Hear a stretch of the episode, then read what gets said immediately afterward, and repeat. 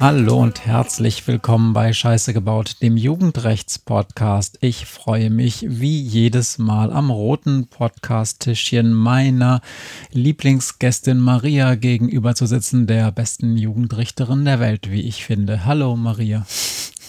Hallo Matthias. Hier bei mir sitzt Matthias, er ist Geschichtenerzähler, Medienwissenschaftler und Podcaster. Und zusammen machen wir diesen Podcast, weil wir der Frage nachgehen wollen, was eigentlich die Jugend von heute so beschäftigt, was sie wichtig für sie ist, was sie beeinflusst, interessiert. Und weil wir uns darüber unterhalten wollen, ob die wirklich immer so viel Scheiße bauen. Wir haben uns ein bisschen darüber geärgert, dass wir mal wieder eine Woche zu spät sind. Tja, wie kommt sowas, Maria?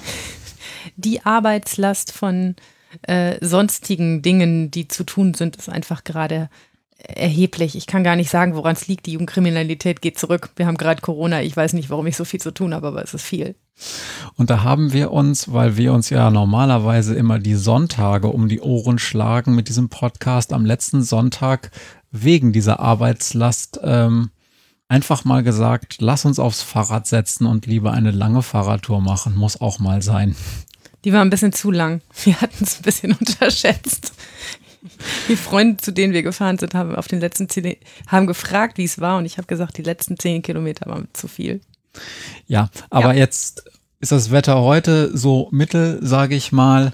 Und darum sitzen wir jetzt wieder lieber hier in der kleinen Butze und reden über Jugendkriminalität. So sieht's aus. Die Agenda für heute sieht so aus, dass wir über Dinge rund um das Thema Untersuchungshaft reden möchten. Und darauf freue ich mich schon. Maria hat auch wieder einen Fall und Hintergrundgeschichten zu diesem Thema vorbereitet. Ich habe ein paar Dinge ausgedruckt, wo so Zahlen und Tabellen draufstehen rund um das Thema Untersuchungshaft von Jugendlichen in Deutschland. Da kann ich dann bei der einen oder anderen Stelle möglicherweise klugscheißen zu dem Thema.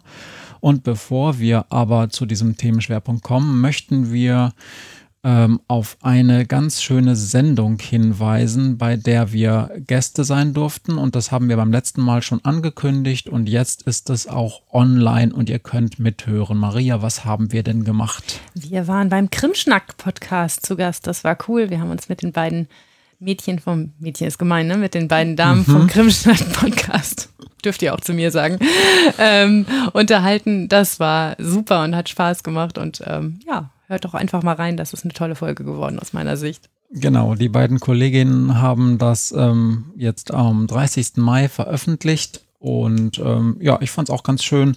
Es ist so ein bisschen Meta-Talk, ähm, weil es auch um Wissenschaftskommunikation geht. Aber wenn ihr äh, unsere Stimmen generell mögt und auch so ein bisschen Fragen nach Sinn und Zweck von Wissenschaft und Sinn und Zweck von ähm, Kriminal, äh, Kriminologie und ähm, was man so tun sollte und wie man sich in der Öffentlichkeit äußern sollte, dann könnt ihr da gerne mal reinhören. Das ist wirklich ganz cool. So, ansonsten haben wir Feedback bekommen, einiges zu dieser Sendung. Vielen Dank dafür, aber das Lob geht dann in der Regel eher an Marie und Annelie vom Krimschnack-Podcast. Ähm, selbst habe ich noch Feedback eingesammelt, unter anderem von Magnus, der uns eine lange, sehr schöne Mail geschrieben hat und auf zwei Podcast-Tipps hingewiesen hat. Einmal hat Thomas Fischer in seinem Podcast bei SWR Reden wir über Mord, heißt der, glaube ich, mhm. unter anderem auch über Jugendstrafe, beziehungsweise nein, das stimmt nicht, über jugendliche Straftäter gesprochen und was dann passiert, wenn Jugendliche an ganz doll schlimmen Straftaten beteiligt sind. Ich finde das Format eher so mittel, aber er hat was ähm, so jugendliche Straftäter angeht, nur richtige Dinge gesagt. Insofern, wenn ihr dringend über grausame Mordfälle Podcasts hören wollt, dann hört da gerne mal rein und dann ähm, werdet ihr auf eure Kosten kommen. Und das Zweite ist, dass er empfohlen hat, einen Podcast ähm, aus Hessen. Ähm, da geht es um Häuser des Jugendrechts und vor allen Dingen in diesem Fall hat er mit Marion Denny über das Haus des Jugendrechts oder über ein Haus des Jugendrechts in Frankfurt gesprochen. Mhm. Und das fand ich auch sehr interessant. Maria, über Häuser des Jugendrechts müssten wir eigentlich auch mal eine Folge machen. Da müssen machen. wir dringend mal eine Folge machen. Das ähm, ist en vogue. Alle fragen, die Hälfte der Bevölkerung fragt sich, was ist denn das? Und die andere denkt, ah, das ist ja aber auch ein cooler neumodischer Scheiß. Und darüber sollten wir dringend reden. Unter Machen anderem vor dem Hintergrund, dass auch Politik immer wieder, wenn so Wahlkämpfe anstehen oder Koalitionsverhandlungen im Schwange sind und man sich fragt, was kann man eigentlich im äh, Bereich des Jugendstrafrechts so verbessern oder neu machen, dann gerne auf Häuser des Jugendrechts kommt. Ich weiß gar nicht, woran das genau liegt, aber vielleicht liegt das an der Neumodischheit Weiß ich nicht. Man kann am Band durchschneiden und ein Foto von machen. Genau. und manchmal mit überraschend wenig Budget im Haushalt, aber das jo. ist dann nochmal eine andere Sache. Das machen wir dann in der Folge dazu. Ich verlinke auf jeden Fall den Podcast mhm. von Thomas Fischer und auch den Podcast ähm, in dem Gespräch mit Marion Denny hier in unseren Show Notes. Wenn ihr die nicht findet, findet ihr sie auf jeden Fall auch auf unserer Website podcast.jugendrecht.org, wo ihr auch unsere Social Media Kontakte und unsere E-Mail-Adresse finden könnt. Und immer dann, wenn ihr glaubt, uns Feedback geben zu wollen, müssen oder sollen, dann tut das gerne in mannigfaltiger Form. Wir freuen uns, wenn es differenziert ist, sogar auch über Kritik. so sieht's aus. So, Maria, dann starten wir direkt in die Folge. Wir möchten über Untersuchungshaft reden. Tja, was gibt's denn da zu erzählen? Ja, wir haben, ich habe gedacht, wir müssten mal wieder ein inhaltliches Thema machen und du hast schon Ewigkeiten gesagt, lass uns doch mal über U-Haft und Untersuchungshaft, kurz vorm U-Haft, sprechen. Das äh, ist ein interessantes Thema. Ich äh, finde ja ganz viele Dinge, die mir täglich ganz oft begegnen, immer so semi-interessant und muss mich erst von Matthias bequatschen lassen, dass das wirklich interessant ist. Schauen wir mal, ob ihr das interessant findet, was wir heute erzählen. Ich will mal ganz kurz einsteigen und so ein bisschen was am Anfang ähm, erzählen ähm, zu diesem eher inhaltlichen Thema. Was ist eigentlich Untersuchungshaft? Naja, wie der Name halt sagt, eine Haft, die zu einem Zeitpunkt angeordnet wird, an dem der Fall noch gar nicht abgeschlossen ist. Es gibt also noch gar kein Urteil, gar keine Verurteilung. Es gibt nur Ermittlungen, die laufen und der Fall wird noch untersucht. Und mitten in diesem Ermittlungsverfahren wird jemand inhaftiert. Treten wir mal ganz kurz einen Schritt zurück. Das ist ja ein starkes Stück. Ja. Da ist noch gar nichts passiert. Also aus meiner Sicht, ich sage das hier immer wieder, ist der Freiheitsentzug der maximale Ausdruck von staatlicher Macht, die der Staat über einen Bürger ausüben kann. Und das tun wir jetzt einfach so ohne eine rechtskräftige Verurteilung. Einfach so außer Luft. Naja, ich würde mal äh, schätzen, rhetorische Frage, dass es daher schon Regeln gibt und dass dieses einfach so aus der Luft nicht ganz so stimmt. So sieht's aus. Das passiert nicht einfach so. Es gibt natürlich total strenge Regeln. Ähm, und das ist auch ganz gut so. Und es ist auch ganz gut so, dass es grundsätzlich möglich ist, Menschen einzusperren, bevor man eine Verurteilung hat, weil manche, manche Menschen eben so gefährlich sind, dass es doch eine ganz gute Idee ist, sie nicht weiter frei Raum laufen zu lassen. Ich schätze mal, es gibt in diesem Fall dann meistens auch einen sehr, sehr dringenden Tatverdacht, dass man das nicht einfach bei Leuten tut, wo einem das Gesicht nicht gefällt. Ja, das machen wir eh nicht. Ähm, zumindest versuchen wir das. Ähm, der, der, die Untersuchungshaft steht in Paragraph 112 Strafprozessordnung oder 112 fortfolgende, also die Paragraphen, die dahinter kommen, beschreiben das ganze Prozedere. Und da steht drin, die Untersuchungshaft darf gegen den Beschuldigten angeordnet werden, wenn er der Tat verdächtig ist und ein Haftgrund besteht. Sie darf nicht angeordnet werden, wenn sie zur Bedeutung der Sache und der zu erwartenden Strafe außer Verhältnis steht habe da das Wort dringend verdächtig vergessen, das gehört da natürlich rein. Und damit haben wir drei Voraussetzungen. Nämlich erstens den dringenden Tatverdacht, zweitens den Haftgrund und drittens die Verhältnismäßigkeit. Mhm. Verhältnismäßig heißt ähm, also zum Beispiel, wenn jemand einen Schokoladenriegel geklaut hat. Boah, dann wäre so eine U-Haft vielleicht ein bisschen drüber. Egal, wie oft er das schon gemacht hat, muss man sich immer überlegen, ob man ähm, also ich erkläre später noch genau, was die Verhältnismäßigkeit ist, aber das wäre ein ganz gutes Beispiel. Leistungserschleichung ist auch ein ganz gutes Beispiel. Dann nehmen wir jemanden eigentlich nicht in U-Haft. Okay. Und dann gibt es noch irgendwelche Gründe, diese Haftgründe. Was ist das denn? Das erzähle ich auch gleich. Okay. Lässt es mich am Fall erzählen? Na gut. Na gut. Also ich will noch dazu sagen, längstens darf so eine Untersuchungshaft sechs Monate dauern. Das ist der Regelfall. Ähm, und bis dahin muss es auch zu einem Urteil geführt haben.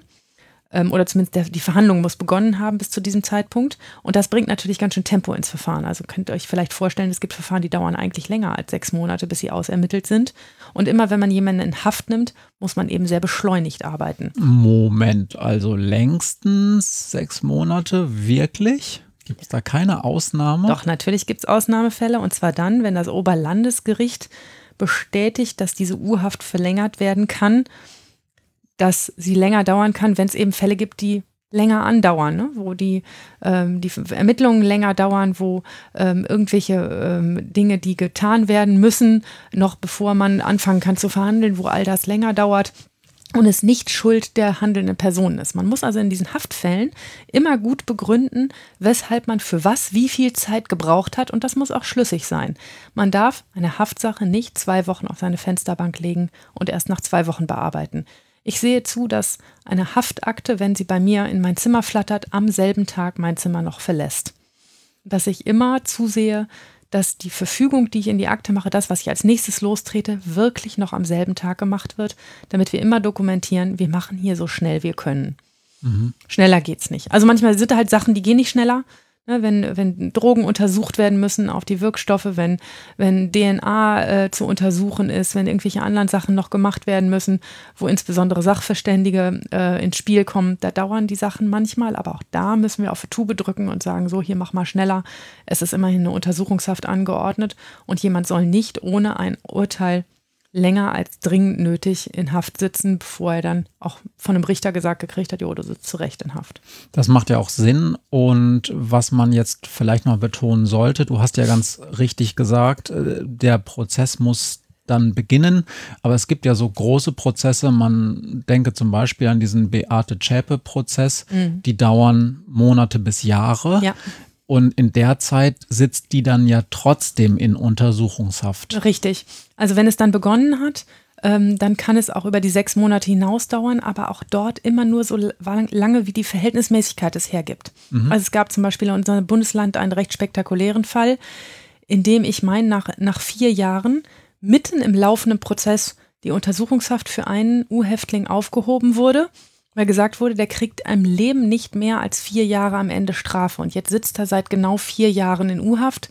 Spätestens jetzt muss man rauslassen. Denn wenn die U-Haft länger dauert als das, was er hinterher als Strafe gekriegt hat, das kann ja nicht richtig sein.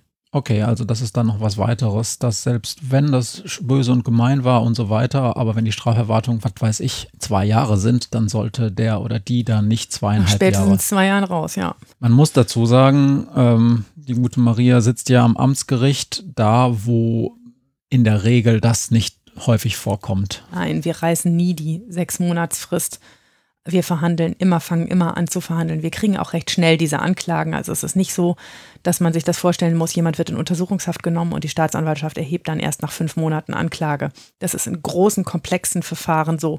Aber in dem in Anführungsstrichen Kleinkram, auch wenn er zu Haft führt, den wir da haben, das ist ja auch alles kein Hexenwerk, dass man sagen muss, so ein Fall, ähm, weiß ich nicht, wenn das jemand anderen jemanden ausraubt, das ist ja jetzt nicht so irre komplex, dass man das nicht mit drei Zeugenvernehmungen und ein bisschen Tatortsicherung rausfinden würde, was da passiert ist. Oder zumindest die Ermittlungen abschließen könnte.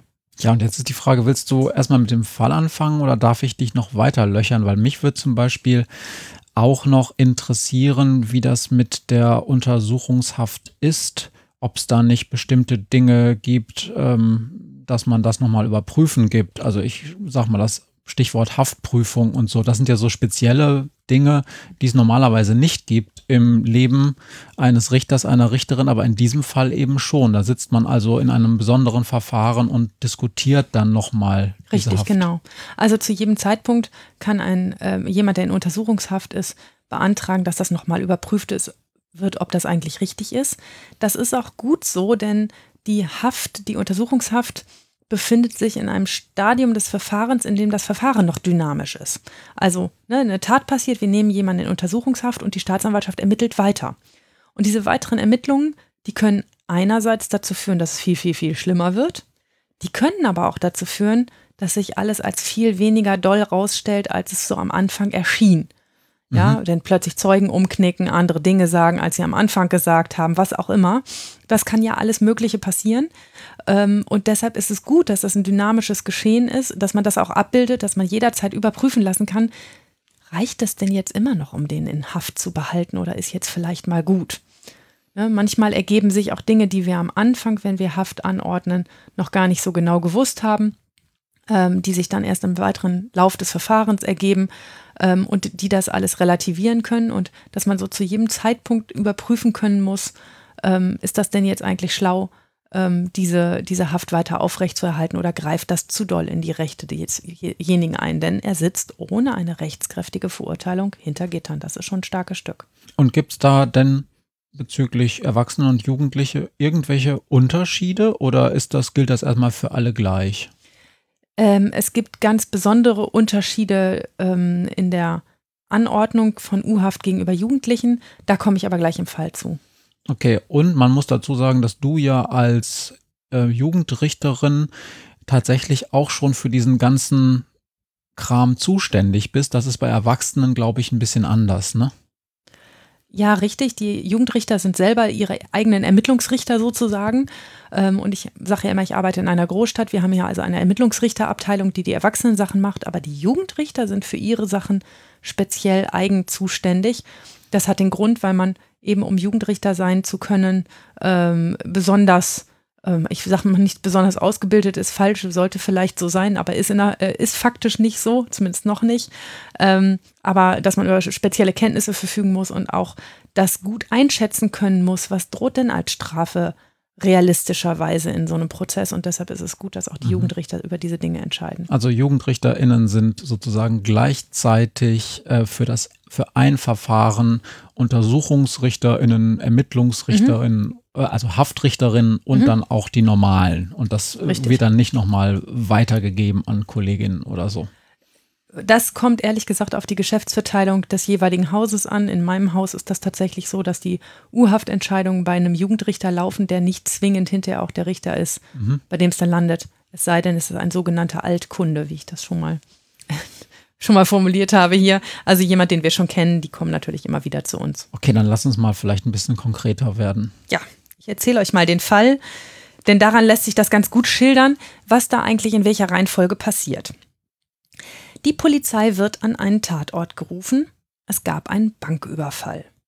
Einen waschechten, ordentlichen Banküberfall in einer kleinen Bankfiliale mitten im Nirgendwo eines eher ländlichen Bundeslandes. Die aufgeregte Mitarbeiterin der Bank schildert den Polizeibeamten, dass mitten am Nachmittag drei maskierte Personen die Bank betreten haben. Einer hatte eine Waffe in der Hand, so eine schwarze, wie aus einem Film. Ein zweiter hatte mehrere Jute Jutebeutel dabei und alle drei trugen Jeans und ein schwarzes Oberteil, dazu so eine Art Skimaske oder so ein Schutzdings, das man unter den Motorradhelm anzieht. Jedenfalls waren die Gesichter nicht zu sehen. Die Mitarbeiterin der Bank, sie heißt Gisela, ist sich trotzdem sehr sicher, dass es junge Männer waren. Woran sie das festmacht? fragt der Polizist und sie antwortet, hm, am Gang und irgendwie an der Schlagsigkeit und den Handbewegungen. Frag mich nämlich nicht warum, aber die waren nicht über 20. Das konnte man irgendwie sehen. Sie sollte damit übrigens recht behalten.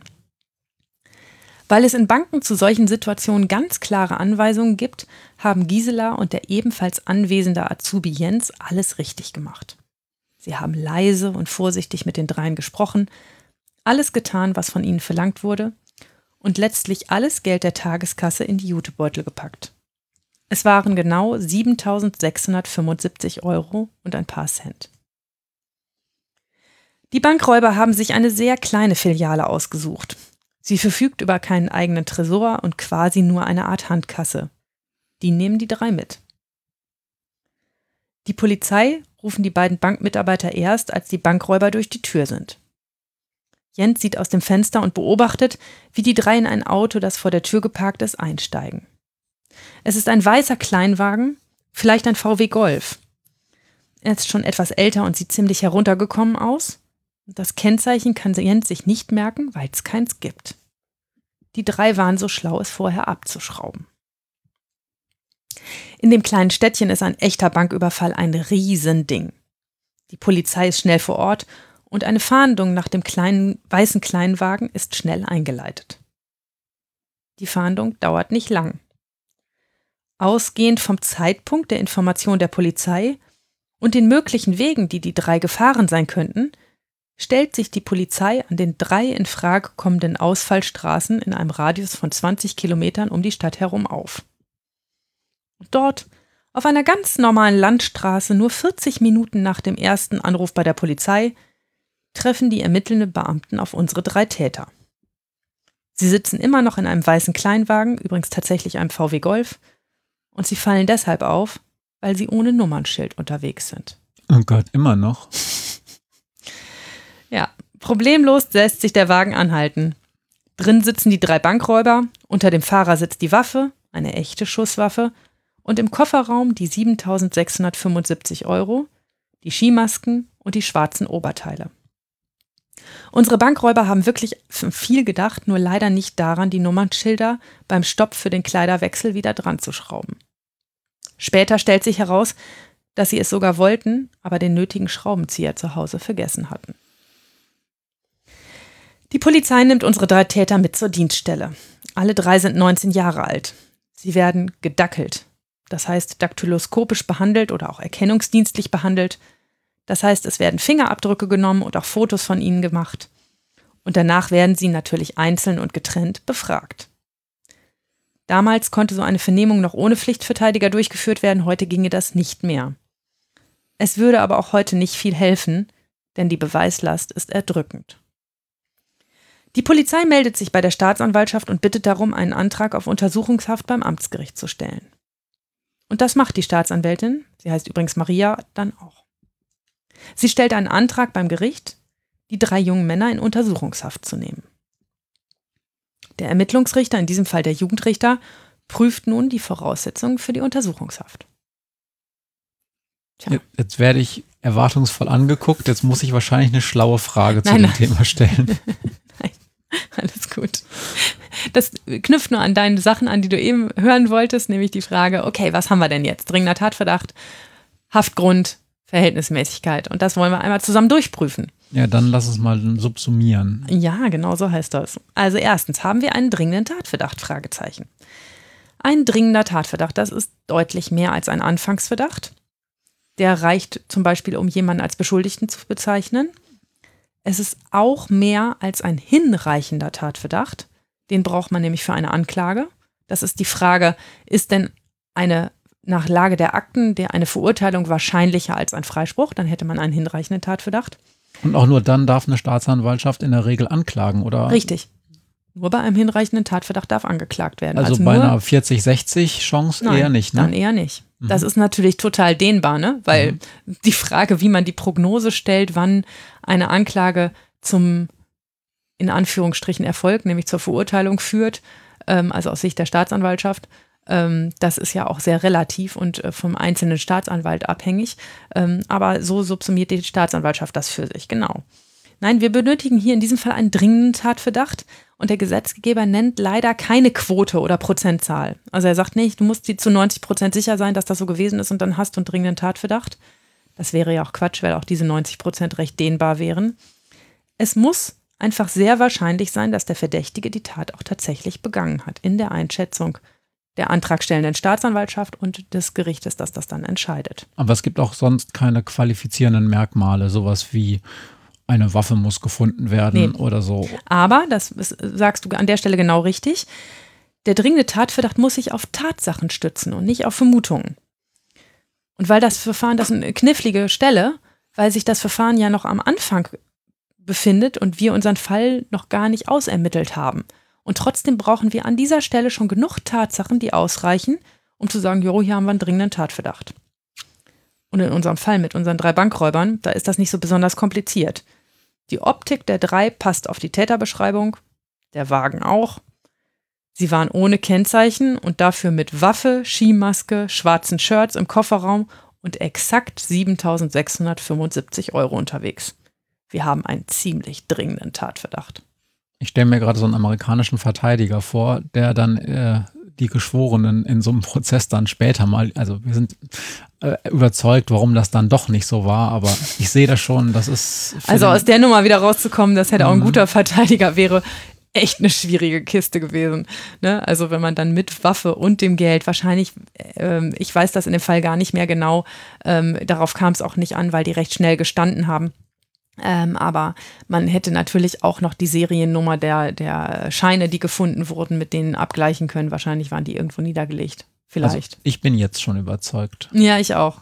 Es gab einen dringenden Tatverdacht, die drei waren das. Die haben auch so beschrieben, dass die Polizeibeamten, die die festgehalten haben, natürlich mit dem Kopf aufs Lenkrad geschlagen. Ne, bei diesem, ihr habt übrigens kein Kennzeichen dran. Ratet mal, warum wir euch anhalten. Ähm, die haben ziemlich einen Aufriss gemacht. Klar, die waren mit einer Waffe in einer Bank. Die Polizei wusste überhaupt nicht, was das für Vögel sind. Die haben die schon mit einem ziemlichen Aufriss angehalten.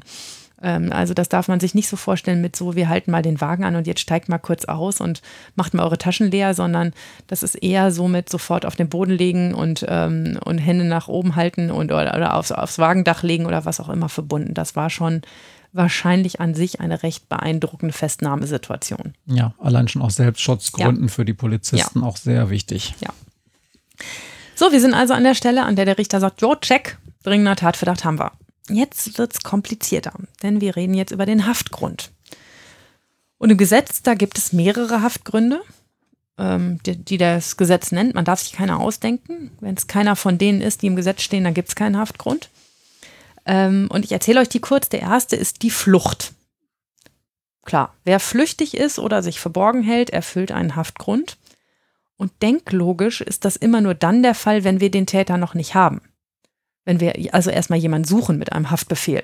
Ne, das kann man ja auch machen, nicht so wie in unserem Fall, dass man die, die hat und dann einen Haftbefehl ähm, ausfertigt, sondern man kann natürlich auch sagen, okay, wir haben hier eine Tat, wir haben auch einen dringenden Tatverdacht bezü bezüglich eines Täters, der ist nur gerade ähm, unterwegs und nicht greifbar für uns und dann ist er auf der Flucht und dann kann der Haftgrund die Flucht sein.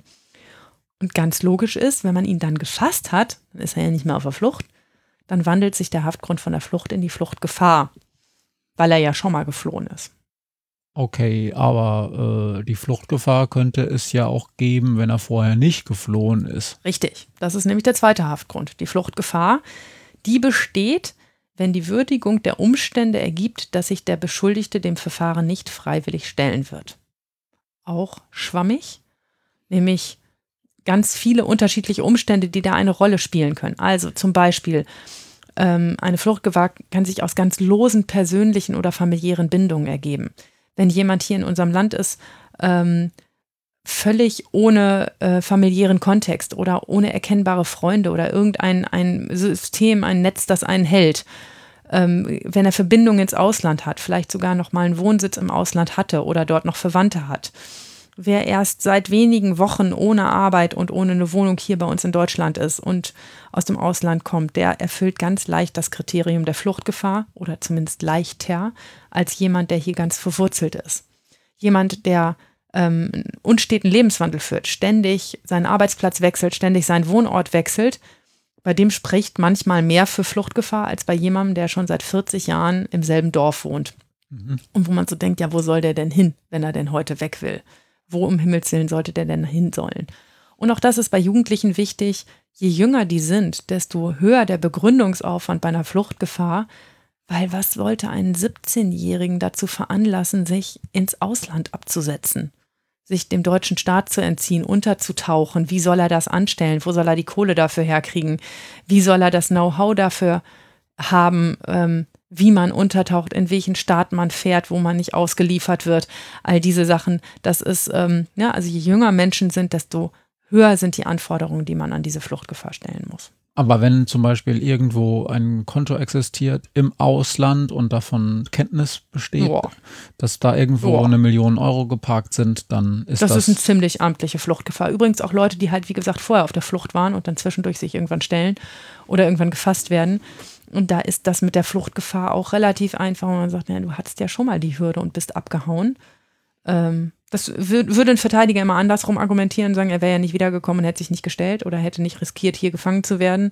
Vielleicht war auch das Geld alle, was weiß man, ne? Aber ähm, das kann man auch auf beide verschiedene Arten und Weisen deuten, so ein Verhalten. Aber genauso wie ähm, die Fälle, die es dazu geben kann, absolut unterschiedlich sind und ganz bunt, so sind auch die Begründungen und so muss man sich auch mit jedem einzelnen Fall in jedem einzelnen Bereich neu auseinandersetzen. Mhm.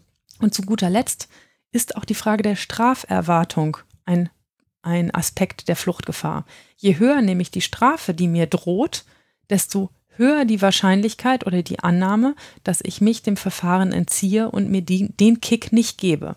Also wenn klar ist, dass ich eine mehrjährige Haftstrafe zu erwarten habe, auf jeden Fall mindestens fünf, sechs, sieben Jahre, dann ist mein Anreiz zu sagen, stelle ich mich dem Verfahren und lasse mich von denen einsperren oder sehe ich jetzt doch lieber zu, dass ich Land gewinne und gucke, ob ich irgendwo ein neues Leben aufbauen kann, ja nicht mehr so hoch.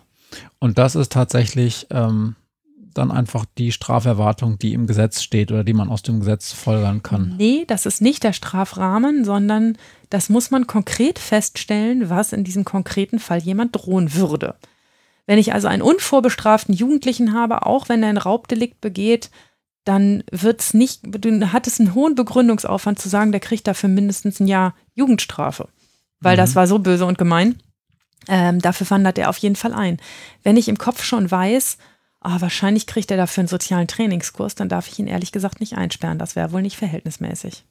Ja, weil du es eben mit der Fluchtgefahr verknüpft hast, da denke ich natürlich, hm, da das erfordert, dass dieser Jugendliche oder wahrscheinlich auch der Heranwachsende ja. das ja überhaupt mitkriegt, was denn die Straferwartung ist. Richtig, also ähm, man sagt oder im Kommentar steht dazu, dass die, ähm, die Straferwartung sowohl im Horizont des Beschuldigten als auch im Horizont des Haftrichters geprüft werden muss. Und die können sehr unterschiedlich sein. Ja, die ist nicht ganz leicht zu begründen, diese Fluchtgefahr. Mm, okay. Bei ganz schweren Straftaten ohne Frage, ne? aber äh, bei dem Kleinkram dazwischen muss man mal gucken. Ja, gerade so Drogenhandel könnte ich mir vorstellen, das ist da ja häufig so eine ganz große Spannbreite mhm. zwischen, äh, dass man dafür irgendwie, was weiß ich, wenn das nur so ein Päckchen äh, Cannabis ist, das ist ja nicht besonders schlimm in Anführungsstrichen, aber ein paar Päckchen mehr, da sitzt und redest du auf einmal schnell über mehr, mehrere Jahre. Ne? Genau. Auch das ist regional sehr unterschiedlich. Ich sagte ja schon mal, was man in meinem norddeutschen Bundesland äh, für ein Kilo Marihuana kriegt, ist, glaube ich, was anderes, was man in Bayern für ein Kilo Marihuana kriegt. Da gibt es ein deutliches Gefälle. Du redest jetzt nicht von den Preisen, sondern von nee. dem, dem, Preis vor Gericht. Den Preis vor Gericht, ja, was man dafür kriegt, genau.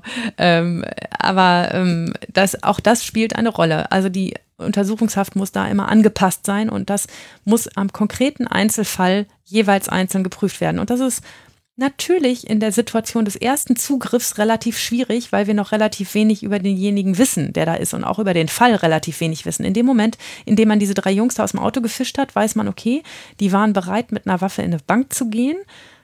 Ho hohe Hürde, also muss man mal sagen, sich zu dritt einen solchen Plan zu fassen und den auch auszuarbeiten, offensichtlich mit Tatkleidung wechseln und Nummernschilder abschrauben und so. Also gar nicht so kleine kriminelle Energie, die da entfaltet wurde.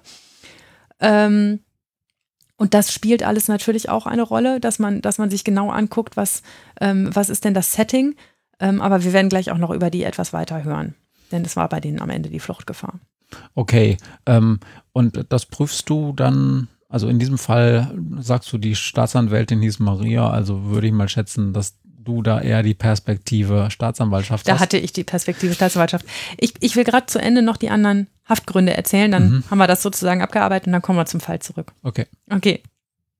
Der dritte Haftgrund heißt Verdunkelungsgefahr und der beschreibt den Umstand, dass der Beschuldigte versucht, irgendwie Beweise zu vernichten, Zeugen zu beeinflussen, andere darum zu bitten, die Zeugen zu beeinflussen und dass damit irgendwie die Ermittlung der Wahrheit gefährdet wird. Das kommt übrigens viel weniger häufig vor, als man sich das so vorstellt. Ähm, vielleicht erfahren wir es auch seltener, weil es dann funktioniert, ne, wenn Zeugen beeinflusst werden. Aber ähm, das wäre so eins. Ich, ich muss noch draußen weiter rumlaufen, um anzufangen, die möglichen Zeugen zu bedrohen. Ähm, also wenn unsere drei jetzt nicht erwischt worden wären, aber zwischendurch mal zu Gisela und Jens nach Hause gefahren wären um da zu sagen, hier, ihr habt uns auf gar keinen Fall erkannt und wenn doch, dann brennt demnächst euer Haus. Das wäre deutlich Verdunklungsgefahr. Und auch noch eine andere Art von ja, ne, Straftat. Ja, auch noch, aber das ist oft bei Verdunklungsgefahr so. Dann gibt es noch den letzten in 112 genannten Haftgrund und zwar der der Schwerkriminalität. Wer eines Mordes oder eines Totschlags oder einer anderen sehr schweren Straftat verdächtig ist, kann auch ohne die genannten Haftgründe in Haft genommen werden. Das deckt sich aber ehrlich gesagt ein bisschen mit der Fluchtgefahr wegen der Straferwartung, weil natürlich man für einen Mord oder Totschlag auch gleich so viel Strafe kriegt, dass ähm, meistens diese Haftgründe nebeneinander bestehen. Ja, das finde ich nicht sehr juristisch, weil das, äh, hätte ich jetzt gesagt, ist doch eigentlich deckungsgleich. Also ähm, das eine ist so auslegungsbedürftig, ne? Und in diesem mhm. Fall sagt man, okay, also wer einen Mord oder einen Totschlag begangen hat, ähm, da brauchst du dich auch nicht mit dem, mit dem Haftgrundprüfen abquälen. Ähm, da hast du einfach den Haftgrund der Schwerkriminalität, Punkt. Also aus der wissenschaftlichen Perspektive würde ich sagen, das sind nicht sehr trennscharfe Kategorien, die ihr da im Gesetz habt. Oh, das haben wir an vielen Stellen nicht, von daher hast du recht. Mhm. Und dann gibt es einen allerletzten, ähm, der ergibt sich einen Paragraph weiter, ähm, und zwar der Haftgrund der Wiederholungsgefahr. Das ist ein ganz besondere Voraussetzungen geknüpft ähm, und greift darauf darauf, dass man, dass man wiederholt bestimmte Straftatbestände erfüllt. Ich will das hier nicht im Detail sagen, weil das eine ganz kleinteilige Kasuistik ist, bei was für Straftaten man die wie oft begangen haben muss, damit so eine Wiederholungsgefahr eintritt und in welcher Taktung und ob das dicht gewesen sein muss oder nicht. Ähm, aber nur, dass ihr es mal gehört habt, es gibt auch noch den Haftgrund der Wiederholungsgefahr. Ja, ich wollte gerade sagen, bei dem Schokoriegel zum Beispiel, da ja. hat man ja einige spezielle Genossen, die da auch schon fünf, sechs, sieben Mal erwischt worden sind und wo man dann, wenn man das weiterführt, denkt, boah, das wird auch, auch mal zum neunten, zehnten, elften Mal passieren. Ja. Das wäre dann ja eine klare Wiederholungsgefahr. Richtig. Und die reicht natürlich nicht. Bei einem geringwertigen Diebstahl, das ist deutlich kein äh, Paragraph oder kein Straftatbestand, der verletzt ist, der eine Wiederholungsgefahr auslösen würde, weil das muss die Gesellschaft dann halt ertragen. Okay. Ja. Also zurück zum Fall. Unser Richter stellt hier eine Fluchtgefahr fest. Die Staatsanwältin hat es auch so beantragt. Alle drei Bankräuber kommen aus halbwegs normalen familiären Verhältnissen. Zwei von ihnen haben einen Schulabschluss, einer beginnt gerade eine Ausbildung, alle drei wohnen noch zu Hause bei ihren Eltern damit verfügen sie eigentlich über ziemlich feste familiäre Verbindungen. Auf der anderen Seite haben sie einen bewaffneten Banküberfall begangen. Juristisch ist das eine schwere räuberische Erpressung und das Gesetz sieht für die Anwendung von Erwachsenenstrafrecht hier eine Mindeststrafe von fünf Jahren vor. Mindestens fünf Jahre. Und fünf Jahre Mindeststrafe, das ist so viel, dass man sich schon vorstellen könnte, dass die jungen Männer ihre Familie verlassen und untertauchen, sodass sie dem Verfahren nicht mehr zur Verfügung stehen. Und dieser Punkt ist natürlich hochgradig strittig, denn da ist das eine gegen das andere abzuwägen. Das sind Jungs, die noch zu Hause wohnen. Wie wahrscheinlich ist denn das, dass die abhauen? Auf der anderen Seite waren sie immerhin noch zu Hause wohnend im Kinderzimmer in der Lage, sich eine Wumme zu besorgen und damit in eine Bank reinzumarschieren. Ähm, Übrigens aus relativ nichtigem Anlass in diesem Fall. Also es ist nicht so, dass die wildeste Spielschulden gehabt hätten oder so. Ähm, oder dass ihnen irgendjemand im Nacken saß, der sie mit dem Leben bedroht hat. Äh, oder mit Tode bedroht hat, so rum. Ähm, das ähm, ist in diesem Fall nicht so gewesen. Also da ist das eine gegen das andere abzuwägen. Ich habe mich in dem Fall dafür entschieden zu sagen, die Strafandrohung ist dermaßen hoch, wir haben hier eine Fluchtgefahr. Man könnte ja auch sagen, ich weiß gar nicht, wie das dann juristisch gehandhabt wird. Jugendliche sind ja sowieso komisch. Die kommen ja aus unterschiedlichen Gründen dazu, dass sie sagen, ich hau ab oder jetzt muss ich weg oder so. Da könnte man ja fast alles, also aus fast jeder Situation eine Fluchtgefahr äh, schließen, weil Jugendliche so unberechenbar sind. Genau. Und in diesem Fall war das durchaus sinnvoll, zu einem Zeitpunkt, an dem man das alles noch nicht genau wusste, sie in Haft zu nehmen dann aber natürlich weiter zu prüfen, zum Beispiel mal die Jugendgerichtshilfe äh, prüfen zu lassen, was sind das für familiäre Verhältnisse, was war das für ein Kontext. Alle drei waren noch nie aufgetaucht, waren noch nie straffällig geworden vorher, völlig aus dem Nichts heraus. Ähm, und waren eigentlich auch zu alt für so einen Blödsinn. Ne? Also mit 19 für so einen ganz doofen, oh ja, lass uns mal eine Bank machen, ähm, eigentlich zu alt. Ähm, und ähm, das ähm, das muss natürlich alles erstmal ermittelt werden. Was ist das? Wie fest sind diese familiären Bindungen? Ne? Ist da, ähm, wohnt da einer nur noch zu Hause und nervt seine Eltern und wird seit anderthalb Jahren gerne auch rausgeschmissen? Ähm, oder ist das so ein ganz enges Familiengefüge mit Mama kocht und wäscht und, ähm, und ähm, allen anderen möglichen Annehmlichkeiten, die so ein Wohnen zu Hause noch haben kann? Das ist sehr unterschiedlich und deshalb ist es auch gut, dass man sich das zu einem anderen Zeitpunkt dann nochmal genau angeguckt hat. Aber da habe ich jetzt mal eine Zwischenfrage. Das, was du da jetzt gerade erzählt hast, das ist ja jetzt nichts, was man innerhalb von zwei Stunden alles rausbekommen Nee. hat. Nee. Und auf der anderen Seite werden die ja nicht erst nach Hause geschickt worden sein, bis die Staatsanwaltschaft Nein. genug Wiederholungsgefahr Indizien gesehen hat, dass sie das auch beantragen kann. Genau. Aber die Polizei wird die ja äh, gerne sofort mitgenommen haben und auch Genau. sofort in den Knast gesteckt haben. Genau. Ja, wie ist denn das? Wie macht man das? Also du kannst das ja gar nicht wirklich prüfen dann als äh, der Staatsanwalt, die Staatsanwältin, die das beantragt. Naja, du prüfst es halt in dem Moment, in dem du es hast. Und wenn in dem Moment erstmal eine Fluchtgefahr besteht, dann ordnet man auch erstmal eine Untersuchungshaft an. Wie gesagt, dafür gibt es all die Instrumente von Beschwerden, dass man, und auch die Staatsanwaltschaft kann auch von alleine sagen, okay, wir haben jetzt ermittelt, ähm, da, die, die, äh, die, der Haftgrund besteht nicht mehr, ähm, der, der sollte wieder raus. Also ich habe schon auch Fälle erlebt, in denen irgendwann auch mal der dringende Tatverdacht plötzlich weg war. Und man sagen muss, ich habe zwar immer noch einen hinreichenden Tatverdacht, aber dringend ist der nicht mehr. Ähm, und deshalb muss er auf jeden Fall auch jetzt erstmal rausgelassen werden. Und dann beantragt es auch, wenn sie fair ist, die Staatsanwaltschaft ähm, und sagt, das ist jetzt der Punkt, an dem ähm, meine Ermittlungen plötzlich anderes ergeben, als es vorher war. Das ist aber auch der Krux an dieser, an dieser Situation, dass man etwas zu einem Zeitpunkt entscheidet, in dem noch nicht alle Infos auf dem Tisch liegen.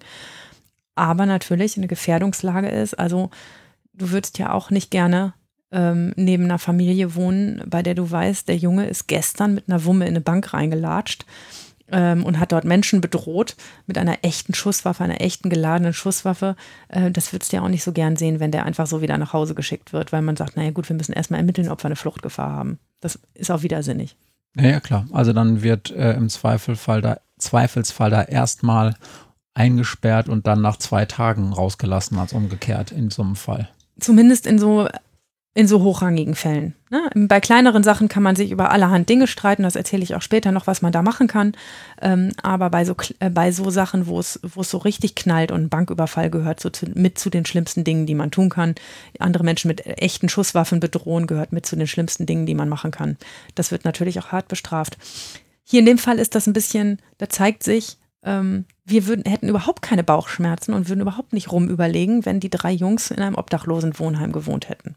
Aha, weil die dann keinen festen Wohnsitz haben. Ja, schon ja wenigstens einen angemeldeten Wohnsitz, aber keine erkennbaren eng, engen Anbindungen. Hm, Ja. Okay. Nicht in Ausbildung, ohne Job. Obdachlosenwohnheim ist immer so ein Anzeichen für, besteht halt schneller Fluchtgefahr. Und das ist ein bisschen gemein, weil die Frage der Haftgründe dann Menschen, die sich in ihrer prekären Verhältnissen befinden, deutlich benachteiligt. Also wer nichts hat, der kann auch nichts mehr verlieren. Der ist automatisch eher Mhm. auf der verdächtigen Seite, dass er oder sie nochmal abhaut. Ja. Auch da muss man berechnen, was sind denn eigentlich die kognitiven Fähigkeiten der Beteiligten, auch die organisatorischen Fähigkeiten der Beteiligten. Was schafft der überhaupt? Also so ein, so ein, ähm, ja, wie er mir vorschweben würde, so ein, äh, so ein Schwerstalkoholiker, der sich in einem Obdachlosenheim seit zwei Jahren aufhält. Ähm, da muss man sich ja auch mal ehrlich gesagt fragen, wie, wie weit schafft der das denn, ähm, ohne seinen Kontext ähm, sich irgendwo fortzubewegen? Ähm, schafft er das wirklich, sich innerhalb der nächsten 24 Stunden außer Landes zu bewegen? Ne? Aber über so eine Haft, das will ich noch kurz sagen, muss man halt entscheiden, spätestens am Tag nach der Inhaftierung. Also wenn die festgenommen worden sind, spätestens am nächsten Tag müssen sie, muss dann eine Entscheidung darüber gefällt werden, ob sie weiter festgehalten werden. Wenn es bis dahin keinen Untersuchungshaftbefehl gibt, dann müssen sie freigelassen werden. Okay. Also das, da ist ein bisschen Tempo drin. Aber das ist ja auch gut so, dass man Menschen nicht ewig lang festhalten darf. Ganz zu guter Letzt muss unsere Untersuchungshaft auch verhältnismäßig sein. Das habe ich vorhin schon gesagt. Wenn ich ahne, dass jemand einen sozialen Trainingskurs besuchen und 100 Stunden arbeiten muss am Ende, dass das so ungefähr dabei rauskommt, dann dürfte ich ihn wohl nicht in Untersuchungshaft nehmen. Wenn aber sowieso mit Freiheitsentzug zu rechnen ist, dann ist auch so eine Untersuchungshaft nicht unverhältnismäßig. Und das ist eine Stelle, an der man bei Jugendlichen ganz besonders prüft. Die machen es gar nicht so an der Fluchtgefahr fest, sondern an der Frage der Verhältnismäßigkeit. Wenn wir zum Beispiel jemanden hätten, der 17 wäre, dann müsste man vor dem Hintergrund, dass diese Untersuchungshaft einen Minderjährigen ja noch viel härter trifft als einen erwachsenen Menschen oder schon einen Volljährigen, dann müsste auch geprüft werden, ob es anstelle der Haft nicht zum Beispiel möglich wäre, den in einem geschlossenen Heim unterzubringen oder irgendetwas anderes zu machen, um ihm diese Untersuchungshaft zu ersparen. Okay, und da spielt ja wahrscheinlich auch eine Rolle ähm, die Vorgeschichte, also was da schon passiert ist. Na klar. Mhm. Da sind ganz viele Entwicklungen für wichtig. Auch das kann man manchmal in dem Zeitpunkt X, in dem man entscheiden muss, noch nicht absehen. Ähm, kristallisiert sich dann aber in den folgenden Tagen raus.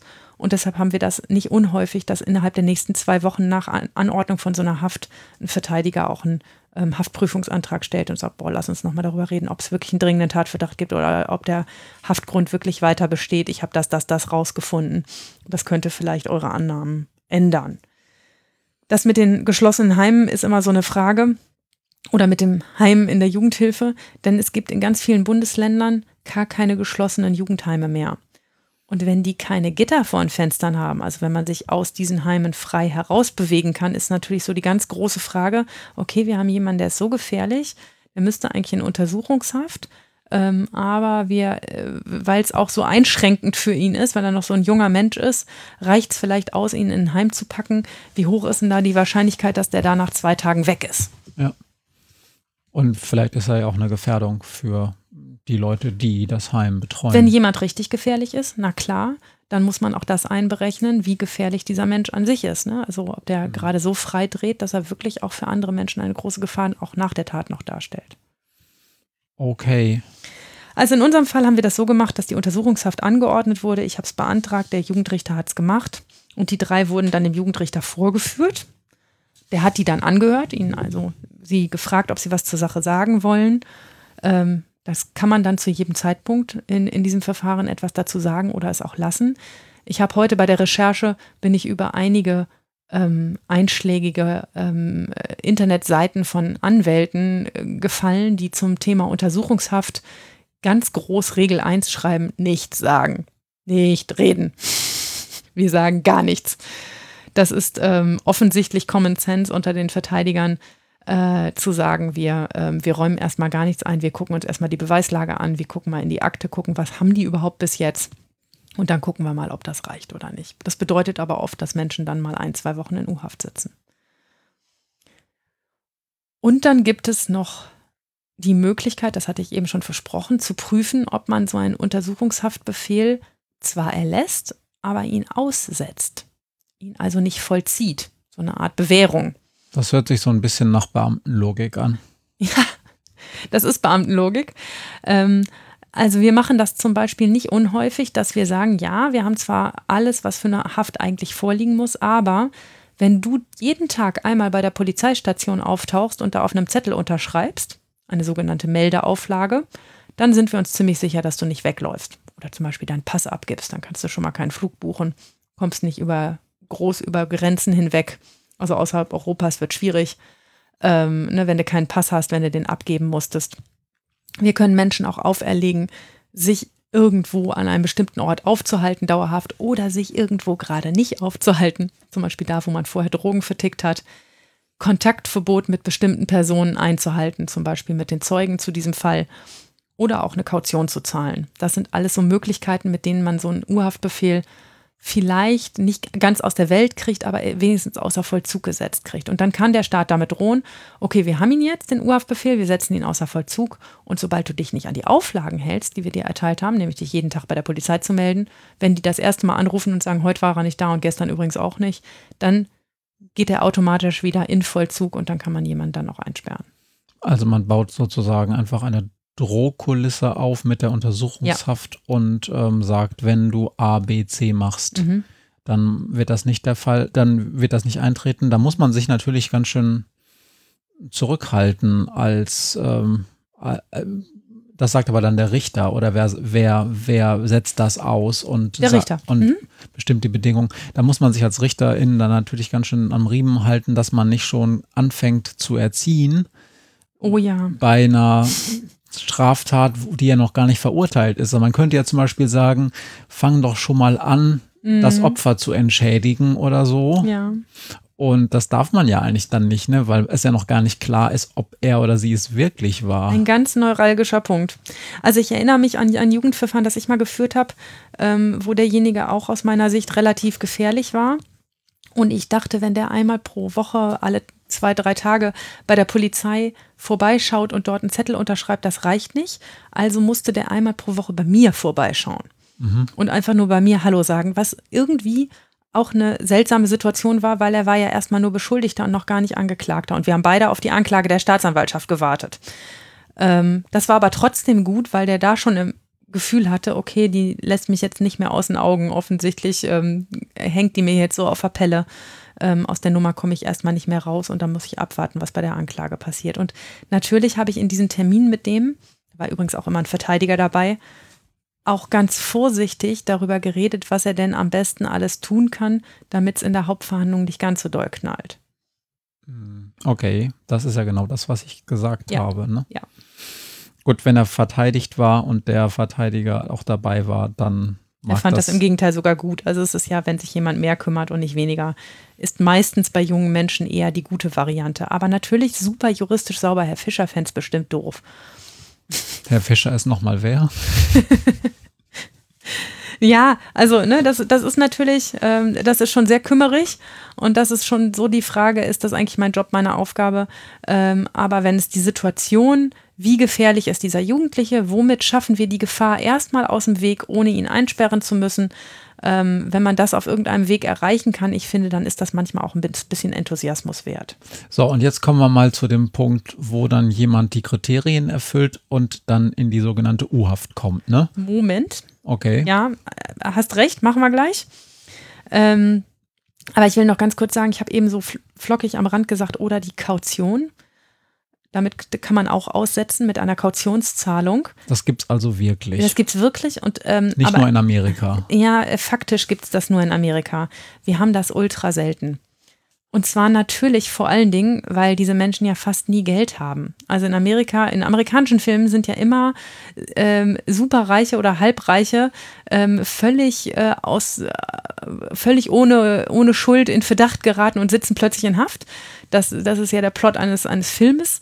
Ähm, und da kann dann auch eine Kaution gezahlt werden. Unsere Jugendlichen haben ja nie Kohle und auch die Erwachsenen, die wir in U-Haft nehmen, verfügen selten über genug Geld und auch nicht die Verwandten, als dass man da jetzt was zusammentragen könnte. Denn es muss ja so viel Geld sein, dass denen gesagt, okay, abhauen, das kann ich jetzt nicht machen, weil dann kriegt Tante Erna ihre Rente nie wieder. Hm, okay. Unter anderem deshalb ist wahrscheinlich auch der Beruf des Kopfgeldjägers in Deutschland nicht so richtig verbreitet, aber Nein. das hat ja noch andere juristische Probleme, ein Kopfgeld auszu, ähm, auszuloben. In unserem Fall war das übrigens so, dass die jungen Männer sechs Wochen in Untersuchungshaft saßen und dann eine Haftprüfung ergeben hat, dass die Gefahr, dass sie fliehen, so gering ist, dass auch die Untersuchungshaft ausgesetzt werden kann. Die mussten sich dann tatsächlich täglich bei einer Polizeidienststelle melden und hätten sie das nicht getan, dann hätten wir den Haftbefehl sofort wieder in Vollzug gesetzt und sie wären wieder in Haft gekommen. Sag mal, so als kritischer Sozialwissenschaftler, der ich ja bin und dir gegenüber sitze, frage ich mich gerade so, hm, wird das dann vielleicht auch manchmal so ein bisschen als Warnschussarrest oder so benutzt? So bis, also wenn man so weiß, oh, bis zur Haftprüfung ist der Anwalt ja wahrscheinlich, hat er wahrscheinlich keine Zeit oder so. Dann eine Woche wird das dann mindestens dauern. Ist das denn dann vielleicht schon genug? Das darf man doch aber auch gar nicht so richtig, oder? Nee, so richtig darf man das nicht. Aber du sprichst auch da genau den richtigen Punkt an. Das wäre bei mir unter dem Themenschwerpunkt grundsätzliche Gedanken zum Urhaftbefehl. Ähm, das ist nämlich ein zweischneidiges Schwert. Es gibt unter Juristen den ziemlich bösen Spruch, U-Haft schafft Rechtskraft. Und der bedeutet nichts anderes als, wer erstmal lange noch sitzt, der gesteht auch schneller, da geht das ganze Verfahren auch schneller und die Wahrscheinlichkeit, dass dieses Verfahren geschmeidig abläuft, weil wir ja erstmal geschossen haben, ähm, ist relativ hoch oder zumindest höher, als wenn sich derjenige in Freiheit befinden würde. Weil er ja auch, wenn er in U-Haft ist, sich gar nicht so viel ausdenken kann oder gar nicht so viel Menschen beeinflussen kann oder irgendwelche Dinge anders regeln kann, als er das ähm, äh, in Freiheit machen könnte. Ähm, und das ist ein böser Spruch, weil das soll so natürlich nicht sein. Also eine vorweggenommene Strafe darf die U-Haft wirklich nicht sein. Aber es spielt in der Argumentation der Beteiligten natürlich eine Rolle und das dürfen wir, wenn wir uns darüber offen und ehrlich unterhalten, auch nicht verschweigen. Dass es ein paar Punkte gibt, die bei so einer U-Haft durchaus eine Rolle spielen in der Argumentation der Beteiligten, entweder der Staatsanwaltschaft oder auch der Verteidigung. Mm, das sind alles Dinge, die aber dann nicht, ähm, nicht, ähm, ja, nicht, nicht in, in, in diesen streng juristischen Kontext fallen, sondern eher so das Drumherum betreffen. Davon ist ein Punkt dieser, dieser vorweggenommenen Strafe. Wenn er erstmal zwei Wochen gesessen hat, dann ist auch gut und dann kann man auch hinterher sagen, man macht zwei Wochen Arrest verbüßt durch die Untersuchungshaft. Mhm. Das kommt durchaus vor. Aber so gedacht ist es nicht so richtig. Nee, ne? so gedacht ist es nicht. Nee. Es gibt aber trotzdem ganz viele vielschichtige Dinge, die da sozusagen eine Rolle spielen. Also zum Beispiel ist es so, wenn jemand erst ein oder zwei Monate in Untersuchungshaft saß, dann hat der Anwalt ein richtig gutes Argument plötzlich in der Hauptverhandlung, was er vorher nicht hatte. Der kann nämlich sagen, mein Mandant, der ist total beeindruckt durch die Untersuchungshaft. Dem ging es so schlecht in der Untersuchungshaft. Der war noch nie hinter Gittern. Der hat so unter der Situation gelitten. Wird er Ihnen auch gleich selber bestätigen. Der wird nie wieder eine Straftat begehen. Der ist echt gestraft genug und der muss auch jetzt keine Haftstrafe mehr kriegen. Ähm, bitte, liebes Gericht, hau heute nicht so drauf. Die Urhaft hat gereicht. Das ist durchaus ein gutes Verteidigerargument und das beachten Sie auch, wenn Sie eine Haft, Urhaft angreifen ob sie sich vielleicht selber das gute Argument damit entziehen. Interessant. Mhm. Ähm, aber da, das ist natürlich, also das spricht manchmal für jemand, dann für jemanden in Untersuchungshaft zu lassen, genau dieses Argument, aber muss natürlich auch gut abgewogen werden mit den Schwierigkeiten, die sich daraus ergeben aus so einer Haft. Arbeitsplatzverlust, Ausbildungsplatzverlust, Ärger mit der Familie, Trennung von der Ehefrau. Ne? Stigmatisierung in der Stigmatisierung Schule. in der Schule. Wenn erstmal alle Nachbarn wissen, dass man die letzten zwei Monate in U-Haft war, dann ist oft nicht mehr viel zu retten. Wenn das erstmal in deiner Klasse alle wissen, wenn du jugendlich bist, dass du in U-Haft saßt, wie sollst du denn da noch ein Bein an die Erde kriegen? Egal, ob das dann am Ende warst oder nicht. Ne? Das ist tatsächlich irrsinnig stigmatisierend. Das muss man gut überlegen, wie viel Vorteil das bietet und wie viel Nachteil das auf der anderen Seite hat. Manchmal ist auch so eine U-Haft ein ganz dringend, dringend nötiger Stopppunkt für jemanden, gerade so unsere Jugendlichen, wenn die so komplett frei drehen und so gar keinen Halt mehr kennen und so gar nichts mehr haben, was sie irgendwie zu, ähm, zum Stoppen bringt, dann ist so ein Punkt, in dem man ernsthaft eingesperrt wird und nicht nur auf so einer Polizeistation mal vier Stunden in einer Zelle rumhängt, sondern so richtig in, mit, mit, mit dem ganzen Aufnahmeritual in einer JVA, mit körperlicher Untersuchung, mit, äh, mit Haftklamotten anziehen, mit äh, Zelle zugewiesen kriegen, so wie man das, äh, also wir müssen uns das irgendwann mal von jemandem erzählen lassen, der wirklich in der Haft arbeitet, aber ähm, ne, wie man das manchmal auch ähm, sich in Filmen so vorstellt, ähm, das kann für jemanden auch ein dermaßener Schock sein und ein dermaßenes Erschrecken, dass das auch ein guter Punkt ist, um mal einmal kurz runterzukommen und vielleicht auch mal vier Wochen keinen Kontakt zu den üblichen Verdächtigen zu haben ähm, und sich mal kurz dazu zu besinnen, ob man eigentlich so weitermachen will oder nicht. Mhm. Auch das vorweggenommen. Ohne Frage. Nicht der Sinn der Übung einer U-Haft, aber der Effekt, den sie durchaus hat. Also ich will nicht sagen, dass wir sie deshalb anordnen, ganz bestimmt nicht, aber sie hat halt auch diesen Nebeneffekt. Ja, gut, es hat ja so ein bisschen mittelbar was auch mit dem, mit dem Haftgrund der Wiederholungsgefahr zu tun. Man ist dann ja auch einfach nicht mehr in der, in der ja. Lage weiterzumachen. Da habe ich noch eine Nachfrage, fällt mir jetzt gerade ein. Heißt denn Wiederholungsgefahr nur, dass diese genaue Straftat mhm. nicht wiederholt werden kann? Oder heißt das, naja, er wird dann einfach nicht, also ich vermute, dass er in irgendwie wieder straffällig wird. Das reicht es nicht. Es muss eine bestimmte sein, ja. Also okay. das ist eine ganz komplizierte Kasuistik, ähm, wie das mit der Wiederholungsgefahr ist. Wie gesagt, das sind äh, Details, ähm, die nicht so interessant sind, aber in der Tat, es reicht nicht zu sagen, okay, der begeht einfach eine Straftat nach anderen, also haben wir Wiederholungsgefahr. Das reicht nicht. Okay. Es gibt auch zu dem, was ich eben gesagt habe, die gegenteilige Argumentation, nämlich zu sagen, mein Mandant oder für einen Verteidiger, mein Mandant befindet sich in einer dermaßen desolaten Situation, dass gepaart mit der Tat, die ihm vorgeworfen wird, und er dann in Haft, er gar keine Chance hat zu beweisen, dass er eine Chance wert ist. Und du musst ihn bitte rauslassen, damit er bis zur Hauptverhandlung beweisen kann, dass er die Chance wert ist, nicht in Haft zu gehen. Ich habe das schon mal gemacht in einem sehr schweren Fall als Richterin, hatte einen sehr einen Haftbefehl gegen einen jungen Mann, ähm, der, der dem eine relativ schwere Tat vorgeworfen wurde, wo der Verteidiger argumentiert hat, die Tat ist so schwer, ähm, der hat, wenn er sich jetzt weiter in Haft befindet, vor Gericht keine Chance. Und nur wenn er jetzt rauskommt, hat er eine Chance, Dinge zu veranlassen, diese Tat wieder gut zu machen, ähm, schon mal zu arbeiten, schon mal irgendetwas zu machen, wo er dem Gericht beweisen kann, am Ende, wenn es zur Verhandlung kommt, guck mal, so, so scheiße, wie es aussieht, bin ich gar nicht. Und diese Chance hat man in Haft tatsächlich nicht. Also da gibt es am Ende so einen Bericht, der geschrieben wird darüber, wie sich jemand in Haft benommen hat, aber außer hat sich hier tadellos geführt und seinen Raum immer sauber gehalten. Also viel euphorischer wird das nicht. Ne? Und äh, da kann man halt, wenn es wirklich um die Wurst geht und man wirklich sagen will, kriege ich noch eine Jugendstrafe, die zur Bewährung ausgesetzt werden kann oder eben nicht, ähm, dafür kann das total kriegsentscheidend sein. Und das ist auch eine gute Argumentation also an, an der Stelle. Mhm, okay. Äh, äh, kurzer Einschub. Äh, wenn jemand dann eine Strafe auf Bewährung kriegt, die dann aber, was weiß ich, kurz unter zwei Jahren oder so sind, und man sitzt da dann vorher schon mal ein halbes Jahr tatsächlich in mhm. Das ist dann aber okay. Dann kann ja. man nicht sagen, Nein. ich habe jetzt aber im Gefängnis gesessen und eigentlich hätte ich nur eine Bewährungsstrafe Nein. verdient. Freiheitsstrafe verhängt ist Freiheitsstrafe verhängt oder auch Jugendstrafe verhängt. Das heißt, dafür kriegt man keine Entschädigung. Mhm. Wenn man aber dann tatsächlich irgendwann zum Widerruf der Bewährung kommt und man sitzt, dann wird einem die Zeit in U-Haft angerechnet.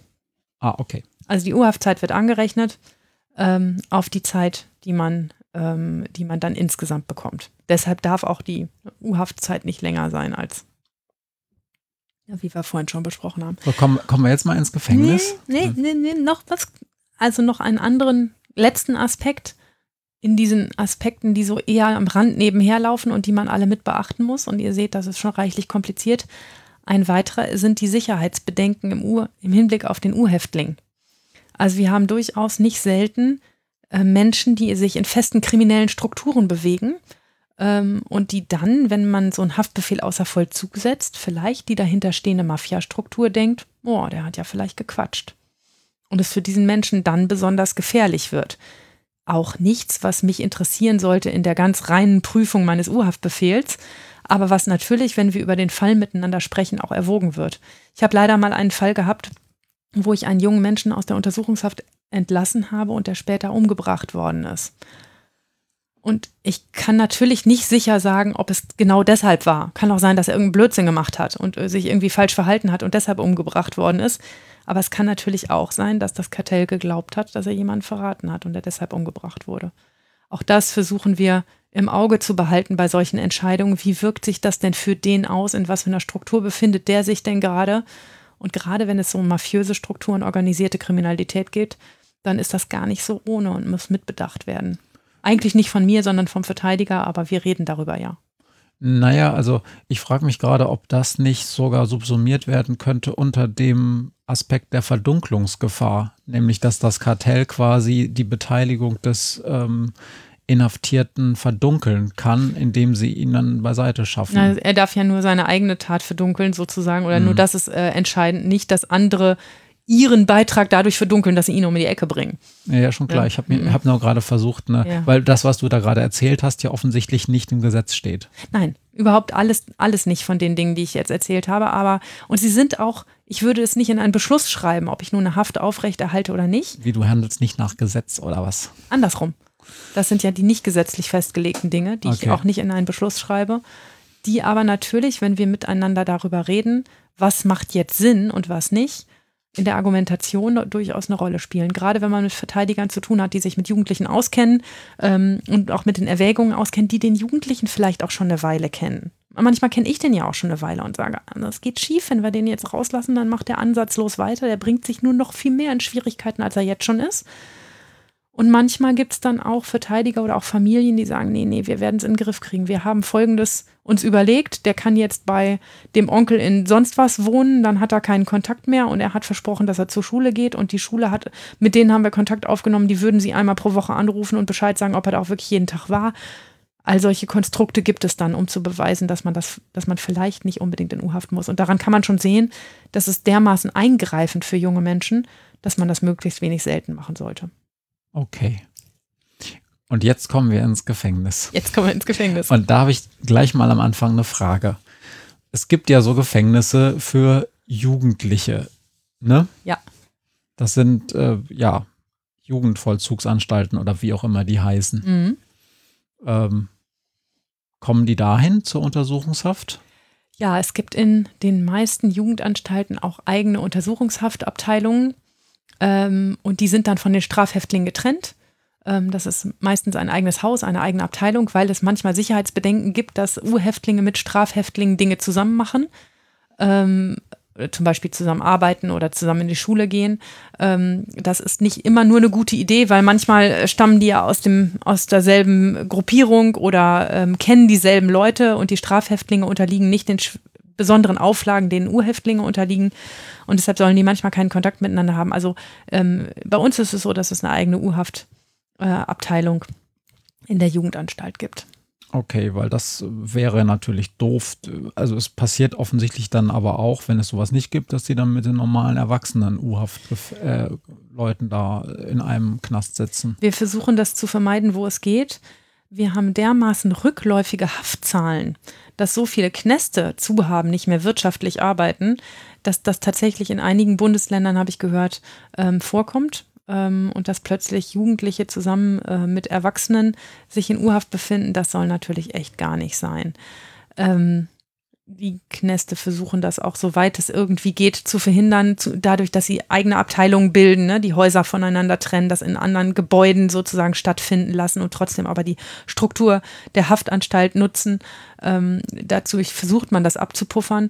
Das Problem ist ja, man ähm, man will in einer, einer Haftanstalt immer möglichst viele Häftlinge, damit man eine möglichst gut abgebildete ähm, äh, Bandbreite an allen möglichen Dingen hat. Also zum Beispiel Thema Ausbildung. Ne?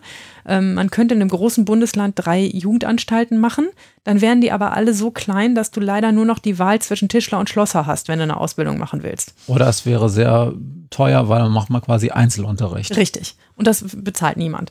Ähm, und je größer die Jugendanstalt ist, die du hast, desto höher natürlich auch die Varianz, was du dort anbieten kannst, an Sport, an, ähm, an, an, an Zusatzgesprächsgruppen, an, äh, an Beratung, an Unterricht ähm, an Ausbildung.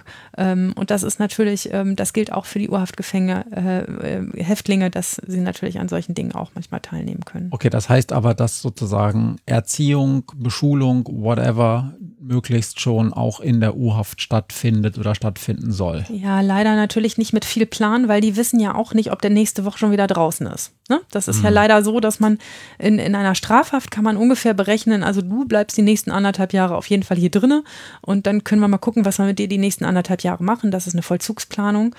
Und auch deshalb ist es für junge Menschen schlau, schnell von der U-Haft in die Strafhaft zu wechseln.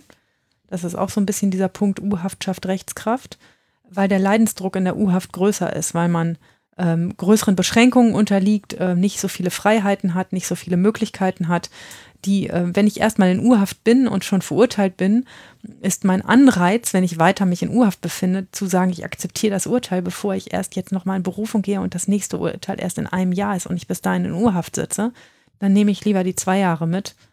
Ähm, ich glaube, dass das durchaus ein Aspekt ist, den sich Verteidiger gemeinsam mit Häftlingen überlegen.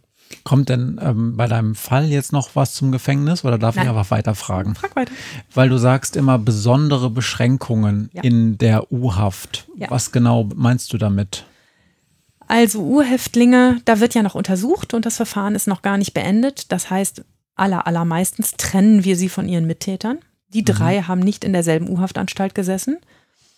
Ähm, wo genau, weiß ich ehrlich gesagt gar nicht, wie wir die untergebracht haben. Ähm, auch das ist dann schwierig. Dann sind die 19, müssen in drei verschiedene Gefängnisse. Ähm, das ist aber ländlich strukturschwach und die Familien müssen dann irgendwie vier Stunden mit dem Auto fahren, um die zu besuchen ähm, auch nicht nur cool. Ja, und ja. dann ist es doch offensichtlich auch so, dass nicht alle drei in einer U-Haftanstalt für Jugendliche sitzen, ne? Weil drei werdet ihr wahrscheinlich nicht, also drei U-Haftanstalten für Jugendliche habt ihr wahrscheinlich nicht in dem Bundesland gehabt. Nein, aber man, man darf natürlich auch die umliegenden Bundesländer ausleihen. Ne? Okay. Das muss man nur im Ministerium, glaube ich, anmelden. Ähm, auch das geht, dass man sich miteinander verständigt. Also Mittätertrennung, das ist ganz wichtig. Und dann gibt es allerhand Beschränkungen, die man einem U-Häftling auferlegen kann. Zum Beispiel dass man kontrolliert, ob und welchen Besuch er bekommt. Dass man kontrolliert, ob und mit wem er telefoniert. Ähm, dass man auch guckt, wie man diese Telefonate überwacht. Ob zum Beispiel durch einen Dolmetscher überwacht wird äh, in der Landessprache. Ähm, ne, auch bei Gesprächen, wenn die mit einem Besucher geführt werden, ob dort ein Wachtmeister daneben steht und, und sich das anguckt oder ob da sogar ein Dolmetscher daneben sitzt, der mithört, was da miteinander geredet wird. Das sind sehr starke Beschränkungen, aber es hängt natürlich damit zusammen, dass wir Urhaft ja auch nur in Verfahren verhängen, in denen es richtig um was geht ähm, und in denen das manchmal kriegsentscheidend ist, ob jemand noch mit jemand anderem redet. Also zum Beispiel ähm, kann es sein, dass ähm, man seiner Freundin sagt, wo die Tatbeute versteckt ist. Oder dass ein Häftling äh, über Dritte dann mit einem Mittäter in einer anderen JVA kommuniziert. Wenn der Dritte der ist, der beide besucht und die Infos weitergibt, dass man sich miteinander abspricht, wie man sich im Verfahren verhalten will. Ähm, und all solche Dinge können natürlich, äh, könnten natürlich in einem noch nicht ausermittelten Verfahren ein Problem sein und deshalb sind insbesondere zu Anfang der U-Haft diese Beschränkungen meistens recht groß. Bei unseren drei Jungs war das wirklich nicht nötig. Also wir würden bei vielen Verfahren auch ähm, ähm, durchaus nahen Verwandten erstmal verbieten, diejenigen zu besuchen, weil wir gar nicht wissen, ob das nicht zum Beispiel Mittäter sind und ob die da nicht mit drin hängen. In diesem Fall war das relativ klar, dass da diese Eltern und Geschwister nichts mit zu tun hatten und da haben auch alle Besuchserlaubnisse und auch alle Telefonerlaubnisse bekommen. Okay, da hätte man dann nur, also was mir da bei dem Fall einfällt, da müsste man vielleicht nochmal gucken, wo haben die die Waffe her und wenn da mhm. das verdeckt werden sollte oder vertuscht oder da müsste man mal gucken, ne? Genau. Weil das ja noch eine Straftat ist, die da noch vielleicht dranhängt, ja. die man da nicht so richtig weiß. Aber sag mal, ähm, ich weiß es, aber ich frage es natürlich trotzdem. Wer macht denn das alles? Die Kontrolle der Briefe und die Besuchserlaubnisse und die äh, Entscheidung darüber, wie stark diese Beschränkungen sind? Das kommt ganz drauf an. Übrigens auch vom Bundesland zu Bundesland unterschiedlich. Ähm, bei uns ist das so, dass das der Ermittlungsrichter macht, also der Jugendrichter in diesem Fall, der darüber entscheidet, wer denjenigen besuchen darf ähm, und auch äh, zum Beispiel die Briefe kontrolliert, wenn die, da Briefe hin und her geschrieben werden. Das ist die einzige Kontaktmöglichkeit, die nicht eingeschränkt wird und die weiter natürlich bestehen darf. Das ist ja auch für jeden Menschen, der sich in Haft befindet, total wichtig zu wissen, was geht denn draußen vor und was passiert da. Halten die noch zu mir, finden die mich jetzt alle scheiße? Und wenn er gar keinen Besuch kriegen darf und auch nicht telefonieren darf, schreiben darf er immer. Aber diese Briefe können natürlich auch kontrolliert werden. Das heißt, dass du da sitzt jeden Tag und Briefe liest? Auch, ja. Und du musst da äh, wirklich alles lesen, also auch den Kram, den man eigentlich wirklich nicht unbedingt möchte, dass Jugendrichterin Maria oder wer auch immer das liest. Tja, also die, auch die Postkontrolle muss Sinn ergeben. In und dem Fall mit unseren Bankräubern hast du recht. Da war immer noch die Frage der Waffe fraglich. Und ehrlich gesagt habe ich auch einen Teil unterschlagen, nämlich, dass vier Wochen vorher schon mal dieselbe Bankfiliale überfallen worden ist und ziemlich nahe lag, dass sie das waren. Auch da war die Frage der Tatbeute und was mit dieser ersten Tat ist, noch lange fraglich. Ähm, und ähm, deshalb ist es gut gewesen, sich diese Briefe anzugucken. Aber das fühlt sich natürlich auch doof an, denn das sind die intimsten Gedanken, die dort Menschen anderen Menschen mitteilen. Und es hat, auch wenn sich das für euch vielleicht so anhört, wirklich nichts mit Voyeurismus zu tun, sondern nur mit einer Sicherheitskontrolle. Schreiben die in diesen Briefen irgendetwas, was die Sicherheit des Vollzugs betrifft? Oder schreiben die in diesen Briefen irgendetwas, was für das Verfahren wichtig ist? Und ich hatte ja bereits gesagt, also ähm, es gibt durchaus Leute, ähm, die ihrem Kumpel schreiben, dass er mal zum Zeugen X gehen soll und dem mal klar machen soll, dass er bei Gericht besser nichts sagt und sonst auf 12 kriegt. Okay, also das stelle ich mir tatsächlich ein bisschen creepy vor. Das ist ähm. creepy, ja. Aber man bekommt natürlich auch so allerhand mit, ne? Und auch Dinge, die dann fürs Verfahren manchmal gar nicht so unwichtig sind. Also wenn man kommt nicht so selten vor, deshalb kann ich es auch so freimütig erzählen, ähm, dass dort Leuten nicht nur ihrer einen Freundin was schreiben, sondern auch der zweiten Freundin. Oh. Oh.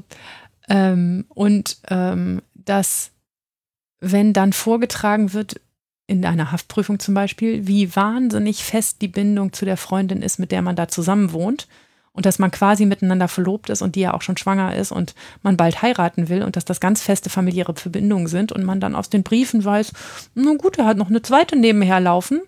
Das ist ja durchaus eine Information, die relativ wertvoll ist. Puh, und damit damit lebst du dann einfach, dass du diese ganzen Abgründe auch siehst. Ja, also das ist ja, das ist ja sozusagen nur am Rande des Falls und ich prüfe nur, ob mir irgendetwas in den Briefen auffällt, was wichtig ist. Manchmal kommen da so Geheimcodes drin vor, dass da plötzlich irgendein Satz völlig aus dem Kontext gerissen sich komisch anhört. Ähm, und dann schickt man den Brief, beschlagt man an den Brief und schickt ihn nochmal zur Polizei, um zu ermitteln, ob es damit irgendwas auf sich hat oder ähm, ob es einfach nur ein komischer Satz war. Mhm. Es geht um Sicherheitsaspekte. Es geht darum, das Ermittlungsverfahren nicht zu gefährden und auch die Haft nicht zu gefährden. Wenn die Briefe nicht kontrolliert würden, dann könnte jeder mit jedem Außenstehenden besprechen, wie denn die Drogen, Waffen, die Pfeile, was auch immer, in den Knast kommt. Das wäre ja auch nicht gut. Ja, ich, ähm, also ich finde, dass du, du wirst damit irgendwie klarkommen. Du siehst ja auch jede Menge anderes Elend in deinem Job. Ich finde es unglaublich schwierig, weil man da ja auch wirklich auch in noch andere Abgründe hineinschaut.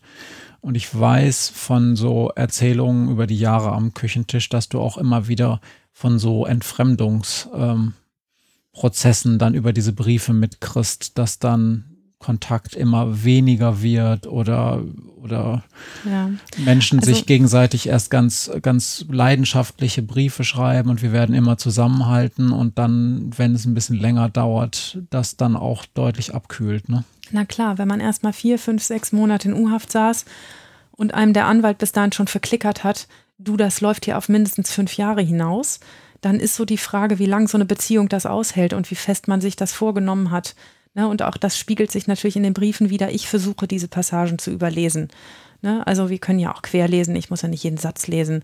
Ähm, das, manchmal ist es auch ganz niedlich. Manchmal ähm, schreibt auch einer ein Zettelchen vorne drauf mit an den Richter, die Richterin, der die diesen Brief lesen muss. Äh, wenn ich mich hier über die scheiß Staatsmacht auskotze, dann hat das nichts damit zu tun, dass ich sie beleidigen möchte. Ich muss mich nur leider irgendwo mal auslassen ähm, dann wissen sie, okay, da liest einer mit ähm, und, äh, und man, man lächelt und denkt, okay, es ist nicht bös gemeint äh, und muss das dann auch nicht alles. Also die müssen sich nicht zusammenreißen in diesen Briefen, ne? denn das ist ihre einzige Möglichkeit, sich mitzuteilen. Äh, und wenn es dann ähm, gerade, äh, dann kannst du dir vorstellen, da gibt es auch eine Menge glühende Liebesbriefe. Also die Passagen versuche ich zu überlesen, weil ich das auch nicht nett finde, dass andere Menschen das mitlesen. Aber ähm, Beleidigungen sind dann also in dieser Form nicht möglich, weil du etwas liest, was ja nicht für dich gemeint ist. Also er kann dich nicht beleidigen im Sinne des Strafgesetzbuches. Hm, ähm, naja, also ähm, ich glaube, wir haben uns neulich mal mit der Staatsanwaltschaft über genau das Thema gestritten, weil in einem Brief plötzlich etwas vorkam, wo jemand sich ausgekotzt hat über, ähm, über das Verhalten eines Polizeibeamten und das dann als, ähm, dass das beschlagnahmt werden sollte als Beweismittel für die Beleidigungstat. Ähm, ja, ich finde nein. Also ich finde, das ist ein, ein höchst persönlicher Rahmen. Man wollte ja gerade nicht, dass es andere Leute lesen. Manchmal, manchmal stehen da auch Passagen drin. Da kann man dann dann, also wenn die, wir sagen denen bei der U-Haft ja auch immer, ich werde die Postkontrolle machen, also achten Sie darauf, was Sie schreiben. Ähm, ne, wir wollen ja auch nicht absichtlich in eine Falle locken, wir wollen ja nur nicht, dass Informationen ähm, hin und her wechseln. Und äh, manchmal steht da auch ein Satz drin mit, Mensch, wenn die Richterin doch nur wüsste, wie sehr mir das alles leid tut und wenn sie nur verstehen könnte, dass ich es jetzt wirklich kapiert habe und demnächst nichts mehr mache. Manchmal merkt man, dass die Sätze für mich sind und gar nicht für den, der den Brief empfängt. Hm. Okay, jetzt sind wir lange bei diesem Fall gewesen und bei so Details. Ähm, hast du dazu noch was zu sagen oder können wir mal ein bisschen die Perspektive öffnen? Also, äh, ich will kurz noch zu diesen Beschränkungen sagen, in seiner Freiheit beschränkt zu sein, das ist schon doof genug. Ähm, aber für jeden, der das sich, also es ist wesentlich, für jeden, der, der, der sich das schwer vorstellen kann, ist es wesentlich mehr, als eine Zeit lang da nicht raus zu können. Ne? Also mhm. es ist bei Hitze nicht ins Freibad zu können, sich mit jemandem ein Zimmer zu teilen, den man weder kennt noch mag, noch kennenlernen will. Das ist, ähm, sich nicht aussuchen zu können, was man isst und wann das Licht abends ausgeht. Nie nachts ein Snickers in der Süßigkeiten-Schublade suchen. Ja, all das, was Menschen in Freiheit immer können es ist so wie alles, was wir an einer Klassenfahrt so richtig doof fanden, ohne den Teil, den wir cool fanden. Ja, na klar. Und meistens auch ohne, ohne schönes Ende. Ja, ich überlege gerade, dass, äh, nein, ich überlege es nicht. Ich freue mich in, in, innerlich gerade so, dass du diesen Snickers-Vergleich gebracht hast, weil das ist, das ist Original Maria. Süßigkeiten-Schublade nach Snickers durchsuchen nachts. Das würde mir auch am schwersten fallen, wenn ich inhaftiert wäre, dass ich nicht zu jeder, also dass man auch an bestimmte Süßigkeiten zum Beispiel nicht rankommt. Ne? Also alles, wenn Ich bin ein, ein schokoladenbasierter Mensch. Wenn ich irgendwie Hunger auf, auf eine bestimmte Süßigkeit kriege, dann kann ich zum nächsten Kiosk gehen zu jeder Tages- und Nachtzeit und mir die holen. Ähm, und dass, dass man all diese Dinge nicht mehr kann, das ist eben auch das, der Nebeneffekt von Untersuchungshaft. Und er ist, es ist wirklich sehr, sehr einschränkend. Auch wenn man so sagt, ja, selber schuld, ne, du darfst auch keine Straftaten begehen, kommst auch nicht in U-Haft. Ähm, aber das ist ja gerade der Aspekt, wir haben ja noch nicht festgestellt, dass jemand was falsch gemacht hat. Und es haben schon, ich hoffe nicht bei mir, aber es haben schon wirklich viele Menschen in Untersuchungshaft gesessen, die am Ende nichts falsch gemacht hatten. Na klar. Und all diese Nachteile erlitten. Da muss Und- man schon vorsichtig sein. Und ähm, das habe ich noch ganz vergessen. Wir haben eben, im, wir reden immer über Jugendliche in Untersuchungshaft. Gibt es da denn eigentlich einen Unterschied zu den Heranwachsenden? Also werden die da gleich behandelt wie die Jugendlichen? Weil, also ich, das ist ja ein schwieriger, es ist ja ein, eine schwierige Phase, weil ja vielleicht noch gar nicht klar ist, nach welcher Art von Recht sie Ja. dann behandelt werden. Und ja, Das ist der springende Punkt. Also die Beschränkungen, die besonderen Beschränkungen aus dem Jugendrecht gelten für die Heranwachsenden nicht. Diese besondere Prüfung mit der Unterbringung in einem Heim, weil du einen Heranwachsenden ja auch gar nicht mehr in einem Heim unterbringen kannst. Und man auch sagt, es ist ein erwachsener Mensch, also die besonderen Erschwernisse der Untersuchungshaft, die gelten für ihn halt genau wie für einen Erwachsenen. Aber in meinem Fall mit den drei jungen Männern war ja meine ursprüngliche These, Mindeststrafe fünf Jahre, falls Erwachsenenrecht dabei rumkommt. Das ist so viel, dass wir eine Fluchtgefahr haben. Ähm, und da hat tatsächlich, wenn ich mich richtig erinnere, das Landgericht, was das am Ende dann ausgeurteilt hat, gesagt oder das am Ende die erstmal außer Haft gelassen hat, gesagt, naja, nach allem, was wir jetzt über deren Entwicklungsstand wissen und was wir jetzt schon mal zwischendurch von der Jugendgerichtshilfe gemeldet gekriegt haben, läuft das doch alles schwer auf Jugendrecht hinaus. Und deshalb sind sie sehr wahrscheinlich nach Jugendrecht zu bestrafen. Ähm, und deshalb ähm, gilt auch dieser Mindeststrafrahmen von fünf Jahren nicht. okay. Aber das ist immer am Einzelfall. Na gut, dann mal jetzt in die Vogelperspektive, weil ich frage mich natürlich so, die meisten werden das schon mitbekommen haben, dass du ja bezüglich ähm, Gefängnis, auch Jugendgefängnis durchaus kritisch bist und dass auch ihr alle oder ganz viele JugendrichterInnen auch vom, versucht, das zu vermeiden, ähm, dass jemand am Schluss eines Prozesses dann im, in Haft kommt, wenn nicht irgendwas anderes passiert. Und das könnte ich mir vorstellen, dass das für die Jugendhaft, äh, für die Untersuchungshaft in ähnlicher Form gilt, oder? Noch viel mehr, ne? weil die Untersuchungshaft ja noch einschränkender ist. Wir nehmen so gut wie niemanden in U-Haft, wenn es nicht wirklich sein muss. Ich ähm, kann keine Zahlen, also ich habe keine aufgeschriebenen Zahlen bei mir, aber gefühlt nehme ich pro Jahr nicht mehr als einen unter 18 und nicht mehr als zwei über 18 in Untersuchungshaft. Okay. Ich kann mich erinnern, dass du irgendwann mal von Auf so einer halben Stelle, muss man dazu sagen. Okay, Halbe Stelle Jugendrecht. ja. Ich kann mich erinnern, dass du mal von so einem internationalen Treffen mit äh, deutschsprachigen Jugendrechtlern aus der Schweiz und Österreich zurückkamst und sagtest, dass das aber auch anders läuft in anderen Ländern. Ja, da haben wir uns ganz viel über Urhaft unterhalten und ähm, nagel mich jetzt nicht auf die Zahlen fest, aber ich weiß, dass wir am Ende dazu kamen, dass die so viele Urhaft in Österreich, so viele Urhaftfälle hatten, wie wir in ganz Deutschland. Und Österreich ist etwa so groß wie eins von unseren großen Bundesländern, ähm, zahlenmäßig und auch, auch flächenmäßig. Ähm, also viel kleiner als Deutschland mit viel weniger Einwohnern. Ähm, das ist schon krass zu sagen, wir haben die gleiche Anzahl an Urhäftlingen, obwohl wir ähm, gar nicht, ähm, obwohl wir viel kleiner sind. Und das war interessant, weil die mich groß anguckten und sagten, ja, aber wie macht ihr das denn, wenn ihr die alle gar nicht in Untersuchungshaft nehmt? Und ich dann gesagt habe, das weiß ich nicht genau, aber ganz offensichtlich geht bei uns das Abendland davon nicht unter, Mhm. dass wir sie nicht vorab einsperren. Nun waren die Österreicher, meine ich, im internationalen Vergleich gar nicht so die, die wahnsinnig viel Urhaft verhängen. Ähm, ich weiß, dass es dazu eine Untersuchung gibt, ähm, die das ähm, im europäischen Vergleich miteinander vergleicht und die so eine Indexzahl sozusagen festlegt und dass Länder wie Spanien und Tschechien das vier- und fünffache an Untersuchungshäftlingen in dem jungen Alter hatten und man so sagen muss, und hat man jetzt das Gefühl, dass man in Spanien oder in Tschechien auf der Straße so viel sicherer vor all diesen marodierenden Jugendlichen ist als in Deutschland? Ich glaube eher nein. Ja, interessant ist ja zum Beispiel jetzt im Vergleich zu Österreich, weil das ist ja relativ nah an unserer Rechtskultur dran, mhm. ob die ganz andere Voraussetzungen für die U-Haft haben. Ne? Also ob die äh, quasi ähm, da gesetzlich schon verpflichtet sind, viel mehr in ähm, U-Haft zu nehmen oder ob es tatsächlich eigentlich eine Rechtspraxis ist, also eine Auslegungssache. Ich weiß, da fahre ich jetzt gerade so ein bisschen blind, weil ich auf die Frage nicht vorbereitet war, aber ich weiß zum Beispiel, dass diese österreichischen Kollegen, mit denen ich mich da unterhalten habe, dass sie eine besondere ich weiß nicht mehr, wie sie es genannt haben, so eine Art Netzwerkkonferenz gemacht haben ähm, für jeden U-Häftling, also für jeden jungen Menschen, den sie in U-Haft genommen haben, eine Konferenz mit dem zuständigen Sozialarbeiter des Jugendamtes, mit dem Richter, mit dem Staatsanwalt, mit dem Verteidiger, mit den Eltern, am besten noch mit einem Vertreter der Schule und mit allen gemeinsam beraten wurde, wie machen wir das denn jetzt am besten für diesen jungen Menschen. Und wenn das Hilfesystem gut funktioniert und gut aufgestellt ist und da tatsächlich alle sofort am Start sind und an so einer Konferenz sofort teilnehmen, wenn über U-Haft entschieden wird, dann lässt es sich vielleicht auch jemand schneller in U-Haft nehmen. Wenn, mhm. oder, oder leichter in U-Haft nehmen, wenn man sagt, wir haben auch dahinter ein ganzes Hilfeplansystem, was gut funktioniert und was arbeitet. Mhm. Was schon mal in Schwung gebracht wird.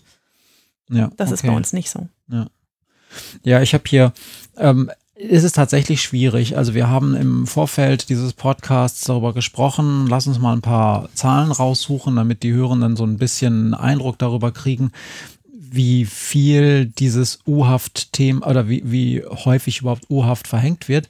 Das ist mal gar nicht so einfach. Also es gibt zwar Statistiken, aber gerade für jugendliche U-Häftlinge ist da Deutschland verdammt schwachbrüstig aufgestellt. Ähm, was so die regelmäßige Statistik vom Bundesjustizministerium zum Beispiel angeht. Also wir wissen ja, Justiz ist Ländersache und die JVAs, also die Justizvollzugsanstalten, sind erstmal Länderverwaltung, aber die melden das natürlich dem ähm, Bundesjustizministerium, was für die Statistik zuständig ist.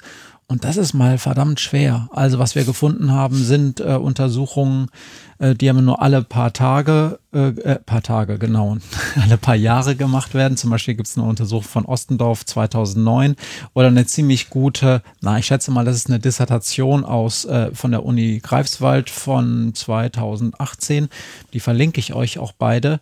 Und da gibt es mal, da hat sich mal jemand die Mühe gemacht und hat hat äh, so verdeckte Statistiken durchpflügt, aber wir reden tatsächlich von richtig, also so richtig niedrigen Zahlen. Also, also, was ich gefunden habe und interessant ist, also wir hatten am 31. März letzten Jahres 2020 insgesamt in Deutschland 3600 junge Menschen im Jugendstrafvollzug. Mhm. Insgesamt alle, die im, sich überhaupt in Jugendanstalten befunden haben, in ganz Deutschland 3600 und davon nur ein Bruchteil wenn ich das richtig sehe, immer irgendwas zwischen 10 und 20 Prozent, aber eher an den 10 als an den 20 Prozent in U-Haft. Ja, also ich komme hier auch immer nur auf dreistellige, U ja. also absolut dreistellige ja. Anzahl an jugendlichen U-Häftlingen. Ähm und so wenig junge Menschen haben wir nun in Deutschland auch wieder nicht.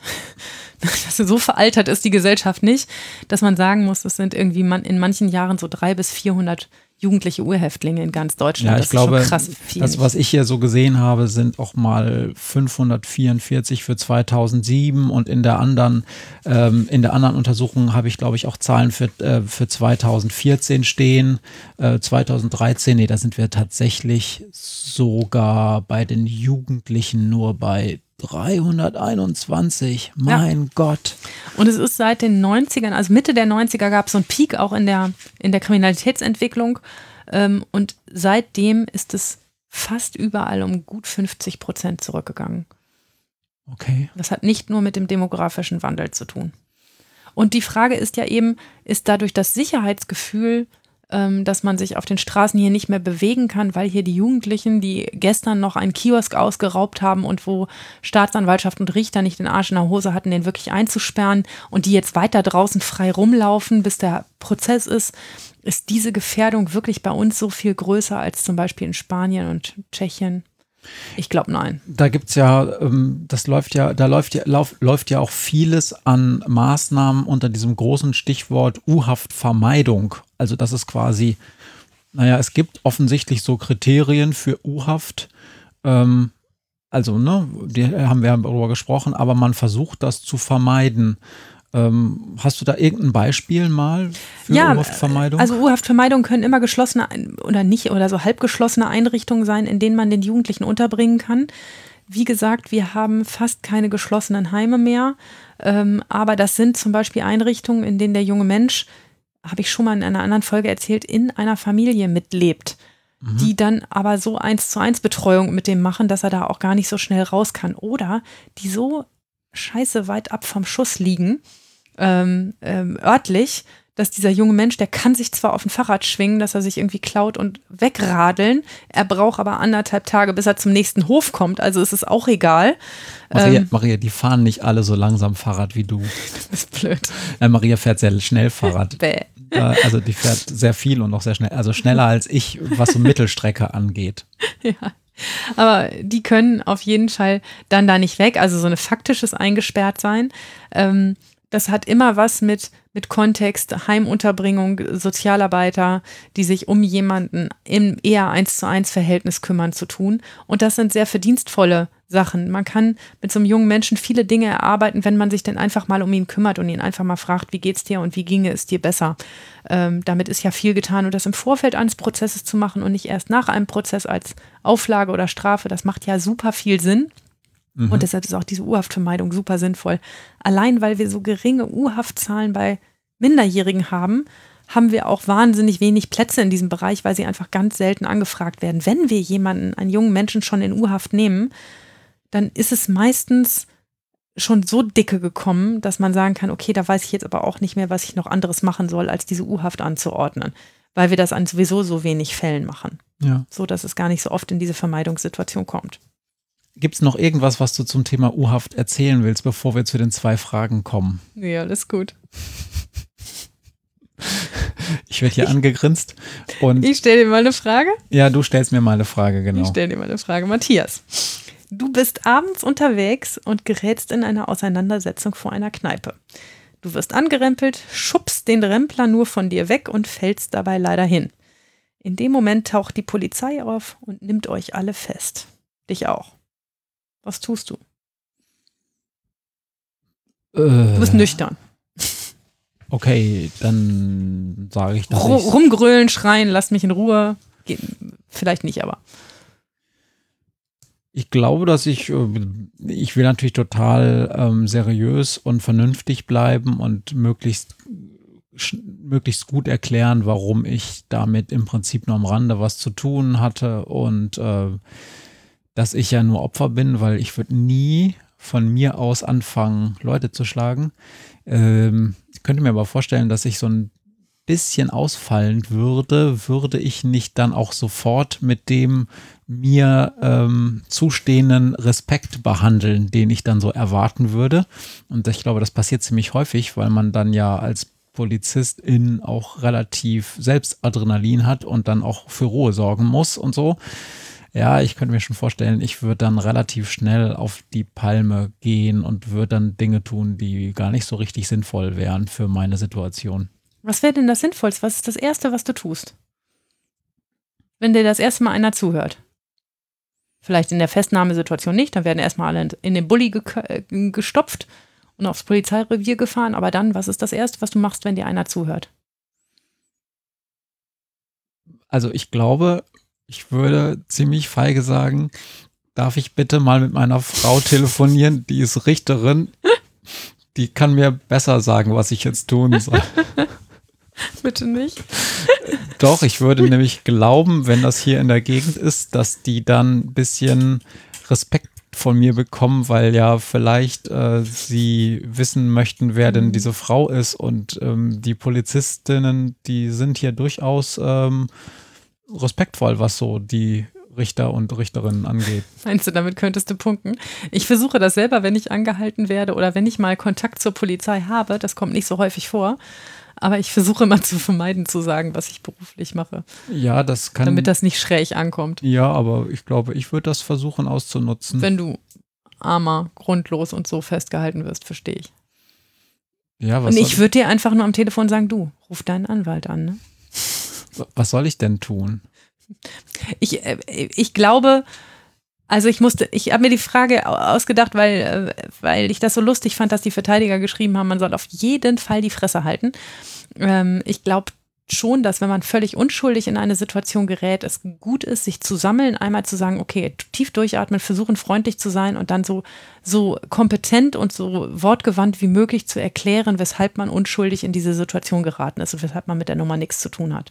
Das passiert relativ häufig und ich glaube, Polizeibeamte können das auch sehr schnell gut auseinanderhalten. Und meistens sind ja die anderen, die sich da gebufft haben, die sind zwar blöd, weil sie sich gesch geschubst haben und du da reingeraten bist, aber so unfair, dass jetzt einer von denen sagen würde, ja, der hat voll mitgekloppt, ohne dass das so war, so sind die ja auch alle meistens nicht. Also es ist dann ganz oft so, dass dann fünf sagen, den kennen wir gar nicht, weiß nicht, wo der herkommt. Ähm, das kommt nicht so selten vor und dann klärt sich relativ schnell auf, wenn man mal unschuldig in Verdacht geraten ist. Okay. Aber manchmal eben auch nicht. Und dann ist doof. Ich glaube, ich rufe lieber doch dich an. Okay. Na gut. Ähm, Maria, ich, ähm, die Frage hast du eigentlich eben schon so ein bisschen beantwortet, so halb zumindest. Ich wollte gerne von dir äh, zweiteilig wissen. Einmal, wie viele junge Menschen du eigentlich schon in die U-Haft gesteckt hast in deinem Berufsleben und zum Zweiten, ob du dich noch an das allererste Mal erinnern kannst. Also als Richterin jetzt. Nee. Ans allererste Mal erinnere ich mich nicht. Als Staatsanwältin an das erste Mal, da erinnere ich mich. Ähm, aber als Richterin nicht. Ähm, und Anzahl sagte ich ja, ich glaube, es ist nicht mehr als ein Minderjähriger pro Jahr. Das mögen dann also so 15 sein und vielleicht darüber hinaus noch zwei Heranwachsende. Aber allenfalls. Also Manchmal also auch in, in, in, manchen Jahren auch nur einer. Heranwachsende ein bisschen mehr als Jugendliche, ja. ne? Weil ja, naja, klar, weil der die Hürden weniger hochhängen und weil die sich ja auch dann schon höher geschraubt haben in den, also in den Straftaten, die sie begehen. Da mhm. ist ja dann zum Beispiel Wiederholungsgefahr zu sagen, ja gut, der hat jetzt irgendwie schon dreimal eine gefährliche Körperverletzung begangen, das ist jetzt das vierte Mal, so langsam wird der gefährlich. Die Wahrscheinlichkeit ist bei jemandem, der 19 ist, wesentlich größer als bei jemandem, der 15 ist, weil er noch gar nicht so viel Zeit hatte, viermal aufzufallen. Das zeigen übrigens auch die Statistiken ganz deutlich. Ich meine, Heranwachsende muss man sich vorstellen, das sind ja nur Leute, die 18, 19 oder 20 sind, das ist ja. so drei, äh, also drei Jahrgänge quasi und trotzdem sind das deutlich mehr Heranwachsende als 14, 15, 16 oder 17-Jährige, was immerhin vier sind, mhm. weil einfach da ähm, die, Chance, sich so hoch zu schrauben, da größer ist, weil, weil das ja mhm. manchmal auch ein dynamisches Geschehen ist. Und die nehmen wir auch häufiger in Haft und da fühlen wir uns auch häufiger sicherer und nicht ganz so unsicher bei der Frage, Mensch, wie viel Schaden richtet man denn damit eigentlich an? Ähm, ne, also so einen 15-Jährigen in U-Haft nehmen, also ich erinnere mich an einen 14-Jährigen, den ich mal in Untersuchungshaft genommen habe. Das ging auch nicht anders. Ähm, aber ansonsten macht man das mit so ganz jungen Leuten wirklich echt möglichst nicht. Ich würde mich, was, warum ich meinen zweiten Teil der Frage gestellt habe, nämlich mit dem ersten, den du da sozusagen in U-Haft gestellt steckt hast, wenn ich der erste sage, gehe ich davon aus, weil das meistens dann doch Jungs sind. Mhm. Ähm, ich wollte eigentlich wissen, was so ein Fall ist, der erste Fall, der eben am Anfang war und darum häufig dann auch nicht so klar. Also klar, wenn es jetzt ein Bankräuber ist oder so, dann ist das ja relativ klar. Aber so ein, so ein erster Wackelkandidat, der vielleicht irgendwie besonders eindrucksvoll war und wo du vielleicht hin und her überlegt hast, lange ähm, bevor du das dann machst. Ich könnte mir vorstellen, dass es am Anfang gar nicht so einfach ist zu entscheiden, wenn man noch relativ frisch in dem Job ist. Ich muss ehrlich sagen, das fällt mir nach vielen Berufsjahren immer gleich schwer. Ich kann dir auch keinen Fall am Anfang sagen, bei dem ich besonders lange überlegt hätte. Ich kann dir welche aus der jüngsten Vergangenheit erzählen, wo ich besonders lange überlegt habe. Es ist immer gleich schwer.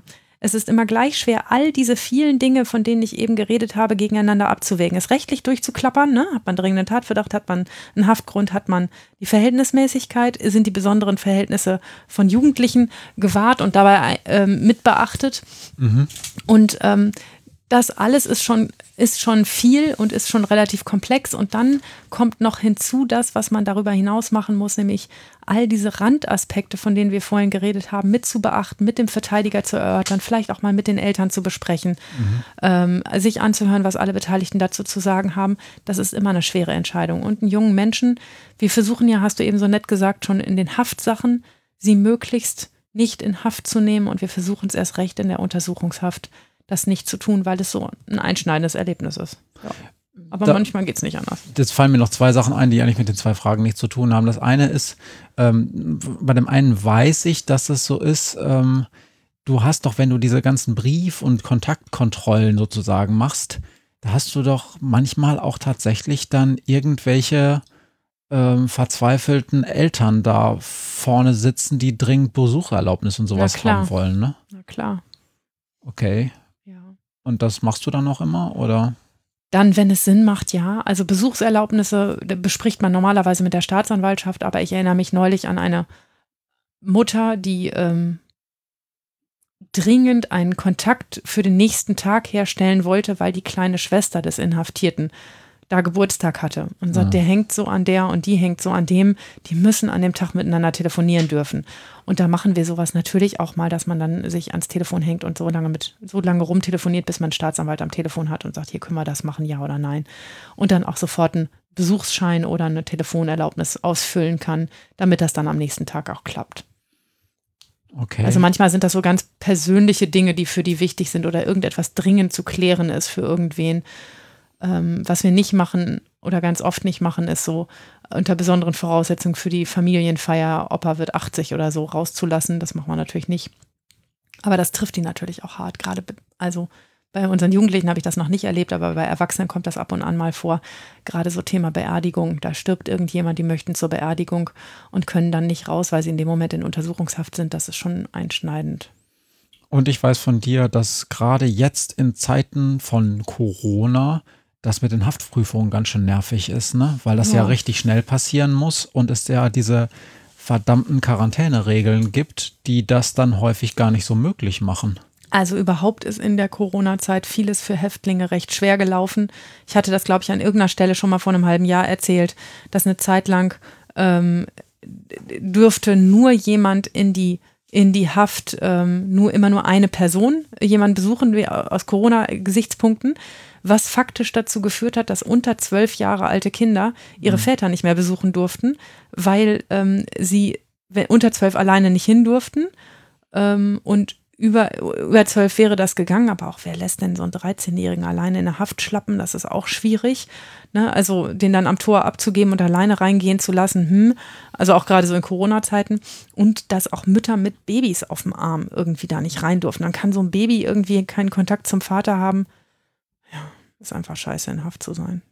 Ja, aber auch die Haftprüfung, ne? Wenn ja. man dann. Ja, und dann die, die Fristen einzuhalten, genau, wenn dann ähm, sofort eine Haftprüfung anzusetzen ist oder ein Haftbefehl verkündet werden soll beim zuständigen Richter und einem die Haftanstalt sagt, ja, wir können den aber nicht bringen, sondern erst in zwei Wochen, weil der muss erst nach zwei Wochen in Quarantäne. Das war immer war bis jetzt immer ein ganz schönes Fingerhakeln, um das dann hinzukriegen. Weil es ja, wie ich das verstanden habe, durchaus ein sehr wichtiges Recht der Gefangenen ist, dass das früher passiert als mal 14 Tage später. Genau. Und auf der anderen Seite natürlich auch ein ganz hohes Anliegen der Haftanstalten, sich diesen scheiß Virus nicht in die Mauern zu holen. Ne? Also logischerweise.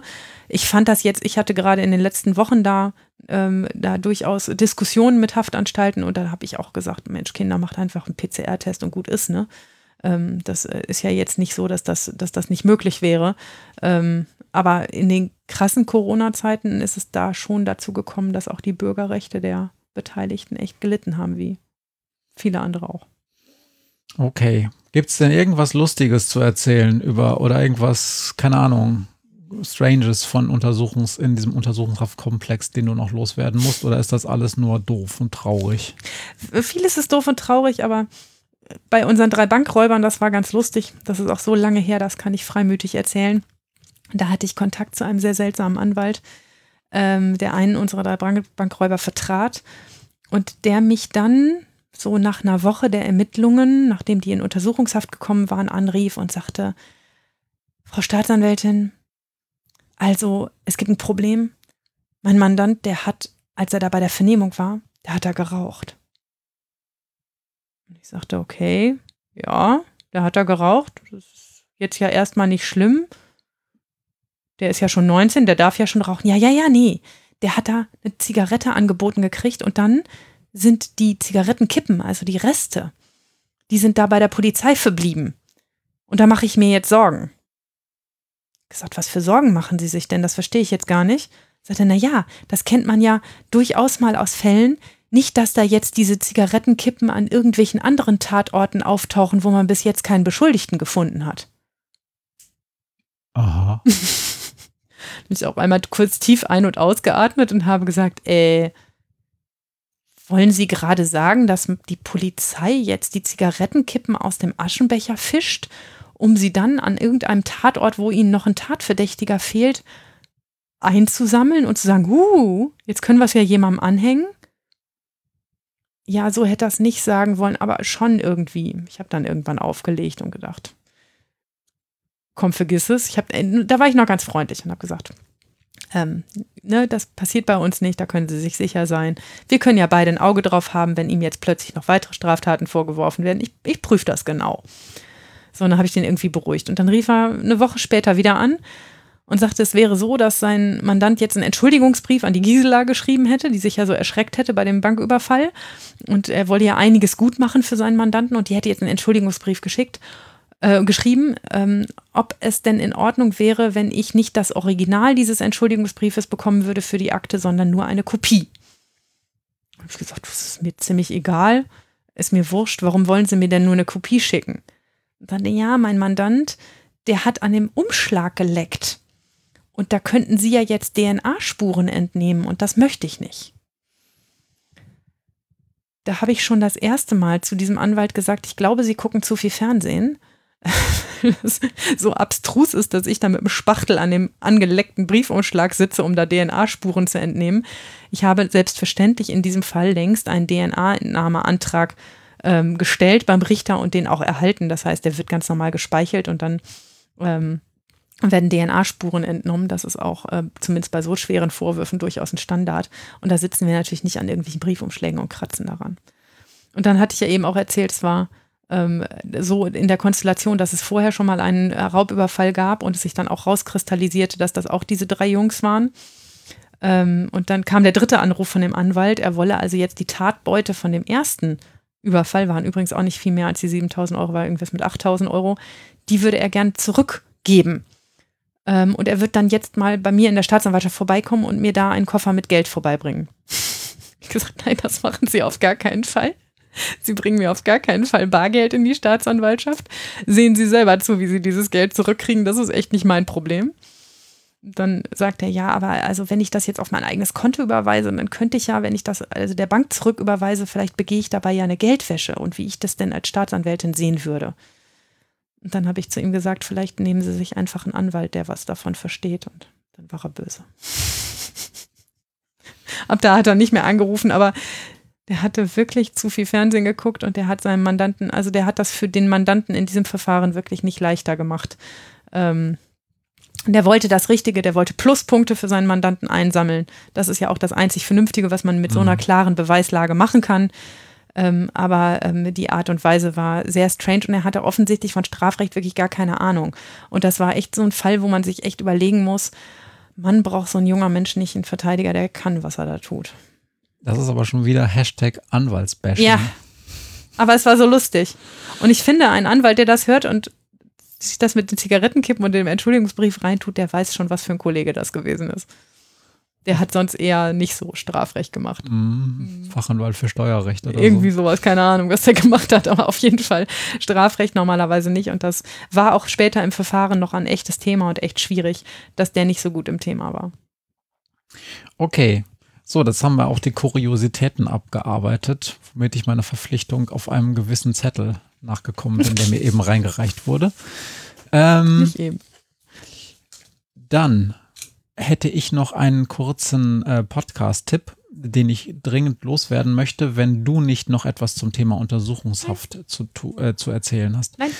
Ähm, und zwar gibt es einen recht neuen Podcast, der im Mai die erste Folge und dann auch nochmal zwei weitere Folgen, wenn ich es richtig sehe, gesendet hat. Und das ist der sogenannte Systemsprenger-Podcast.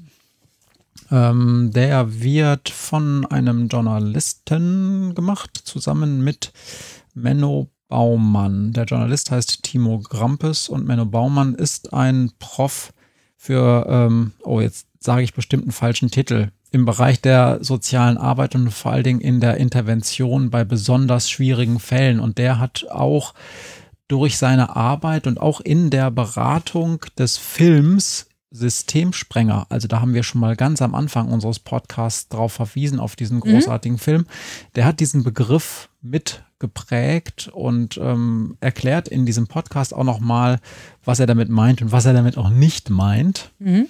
Und der erzählt in diesem Podcast auch Fälle und zwar relativ ähnlich wie wir, nicht ganz genau äh, die Fälle, die wirklich passiert sind, sondern der konstruiert Fälle aus Fällen, die wirklich passiert sind, aber so, dass man eben nicht die Fälle in der Realität wiedererkennen kann.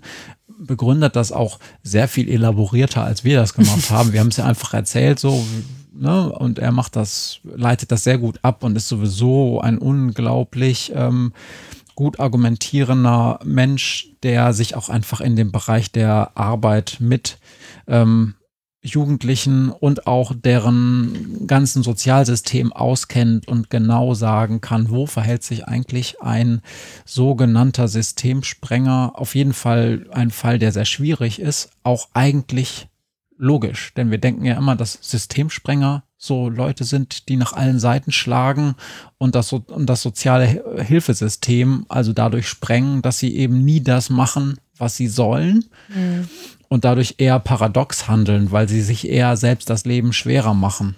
Und es ist eher so, dass das System sie sprengt. Ne? Und es ist eher so, mhm. dass das System sie sprengt, weil das System halt an bestimmten Punkten nicht erkennt, wo eigentlich das Problem gelagert ist und wo man vielleicht hätte anders reagieren können. Er sagt dann auch immer, dass man sowas häufig auch erst im Nachhinein dann durch die Analyse nochmal des Falls erkennen kann und dass es jetzt irgendwie nicht so ist, dass das System immer sofort hätte erkennen müssen oder wissen müssen, dass man so oder so anders reagieren hätte müssen. Aber gerade in dieser ähm, Betrachtung dieser Fälle wird einem eben nochmal deutlich, was eigentlich die echten Probleme solcher Fälle sein können. Und man sieht eben auch, was das Problem an diesem Begriff Systemsprenger sein kann, denn letzten Endes wird das System ja nicht gesprengt von so einem Jugendlichen, sondern er, dieser Jugendliche oder diese Jugendliche wird ja letzten Endes gesprengt. Also diese Person mhm. erleidet ja den Schaden, denn das System, ja, mein Gott, das System versagt dann oder das System die, die Leute in dem System, die ärgern sich, dass sie es eben nicht geschafft haben, dem zu helfen. Und da mögen auch, das ist dann auch ein Gefühl des Scheiterns, aber bei diesen Jugendlichen selber geht es dann wirklich manchmal ums nackte Überleben in einer schwierigen Situation. Ich habe mir die ersten Folgen angehört und war sehr angetan und empfehle allen da draußen ganz dringend, sich das einmal anzuhören. Cool. So, haben wir, wir, haben wir noch etwas zu ergänzen, was diese Folge angeht oder wollen wir kurz noch einen Ausblick auf die nächste Folge starten? Gute Tradition, wir machen es dann eher eh anders, als wir ausgeblickt haben. Also wir halten fest, wir haben für uns äh, ein Häkchen dran, dass wir uns nochmal über Häuser des Jugendrechts unterhalten müssen. Und ich finde auch immer noch, dass es bald wieder Zeit für einen Gast wird. Ähm, allerdings äh, hoffen wir immer, dass uns Corona irgendwann auch wieder ermöglicht, dass wir uns mit jemandem face-to-face -face unterhalten können und nicht immer die Technik dazwischen schalten müssen. Das ist gerade so noch nicht ganz, ganz leicht möglich. Ja, wir hoffen, dass das sehr bald der Fall ist. Und dann versuchen wir mal wieder in den zwei Wochen Rhythmus zurückzukommen. Mal gucken. Und irgendwann werde ich noch vor der anstehenden Bundestagswahl versuchen, meine Gesprächspartnerin zu überreden, einen Forderungskatalog für eventuelle oh ja. Koalitionsverhandlungen yeah. zu formulieren. Weil ähm, dringend. Wir haben das auch schon über erlebt, dass so bestimmte Koalitionsverhandlungen sehr kuriose Ergebnisse äh, im mhm. Jugendrecht erbracht haben, wo dann so die Fachse Fachwelt sagt, what? Und da kommen dann teilweise ganz okaye Forderungen oder Beschlüsse bei raus, aber überhaupt nicht das, was eigentlich wirklich Priorität haben sollte. Genau. Okay. Also dringend. Haben wir im Auge. Haben wir im Auge. Ähm, sollten wir tun. Und damit danke ich dir, Maria, dass das wieder so schön war mit dir. Okay. Und im Gegensatz zu euch, die ihr jetzt leider abschalten müsst und Maria nicht mehr erlebt, werde ich auch weiterhin die ganze Woche und auch die nächste viele Abende mit dir am Küchentisch verbringen und schon mal weiter über Jugendrecht reden dürfen. Tschüss. Tschüss, macht's gut. If they can't understand it, how can they reach me? I guess they can't, I guess they won't, I guess they front. That's why I know my life is out of luck, fool.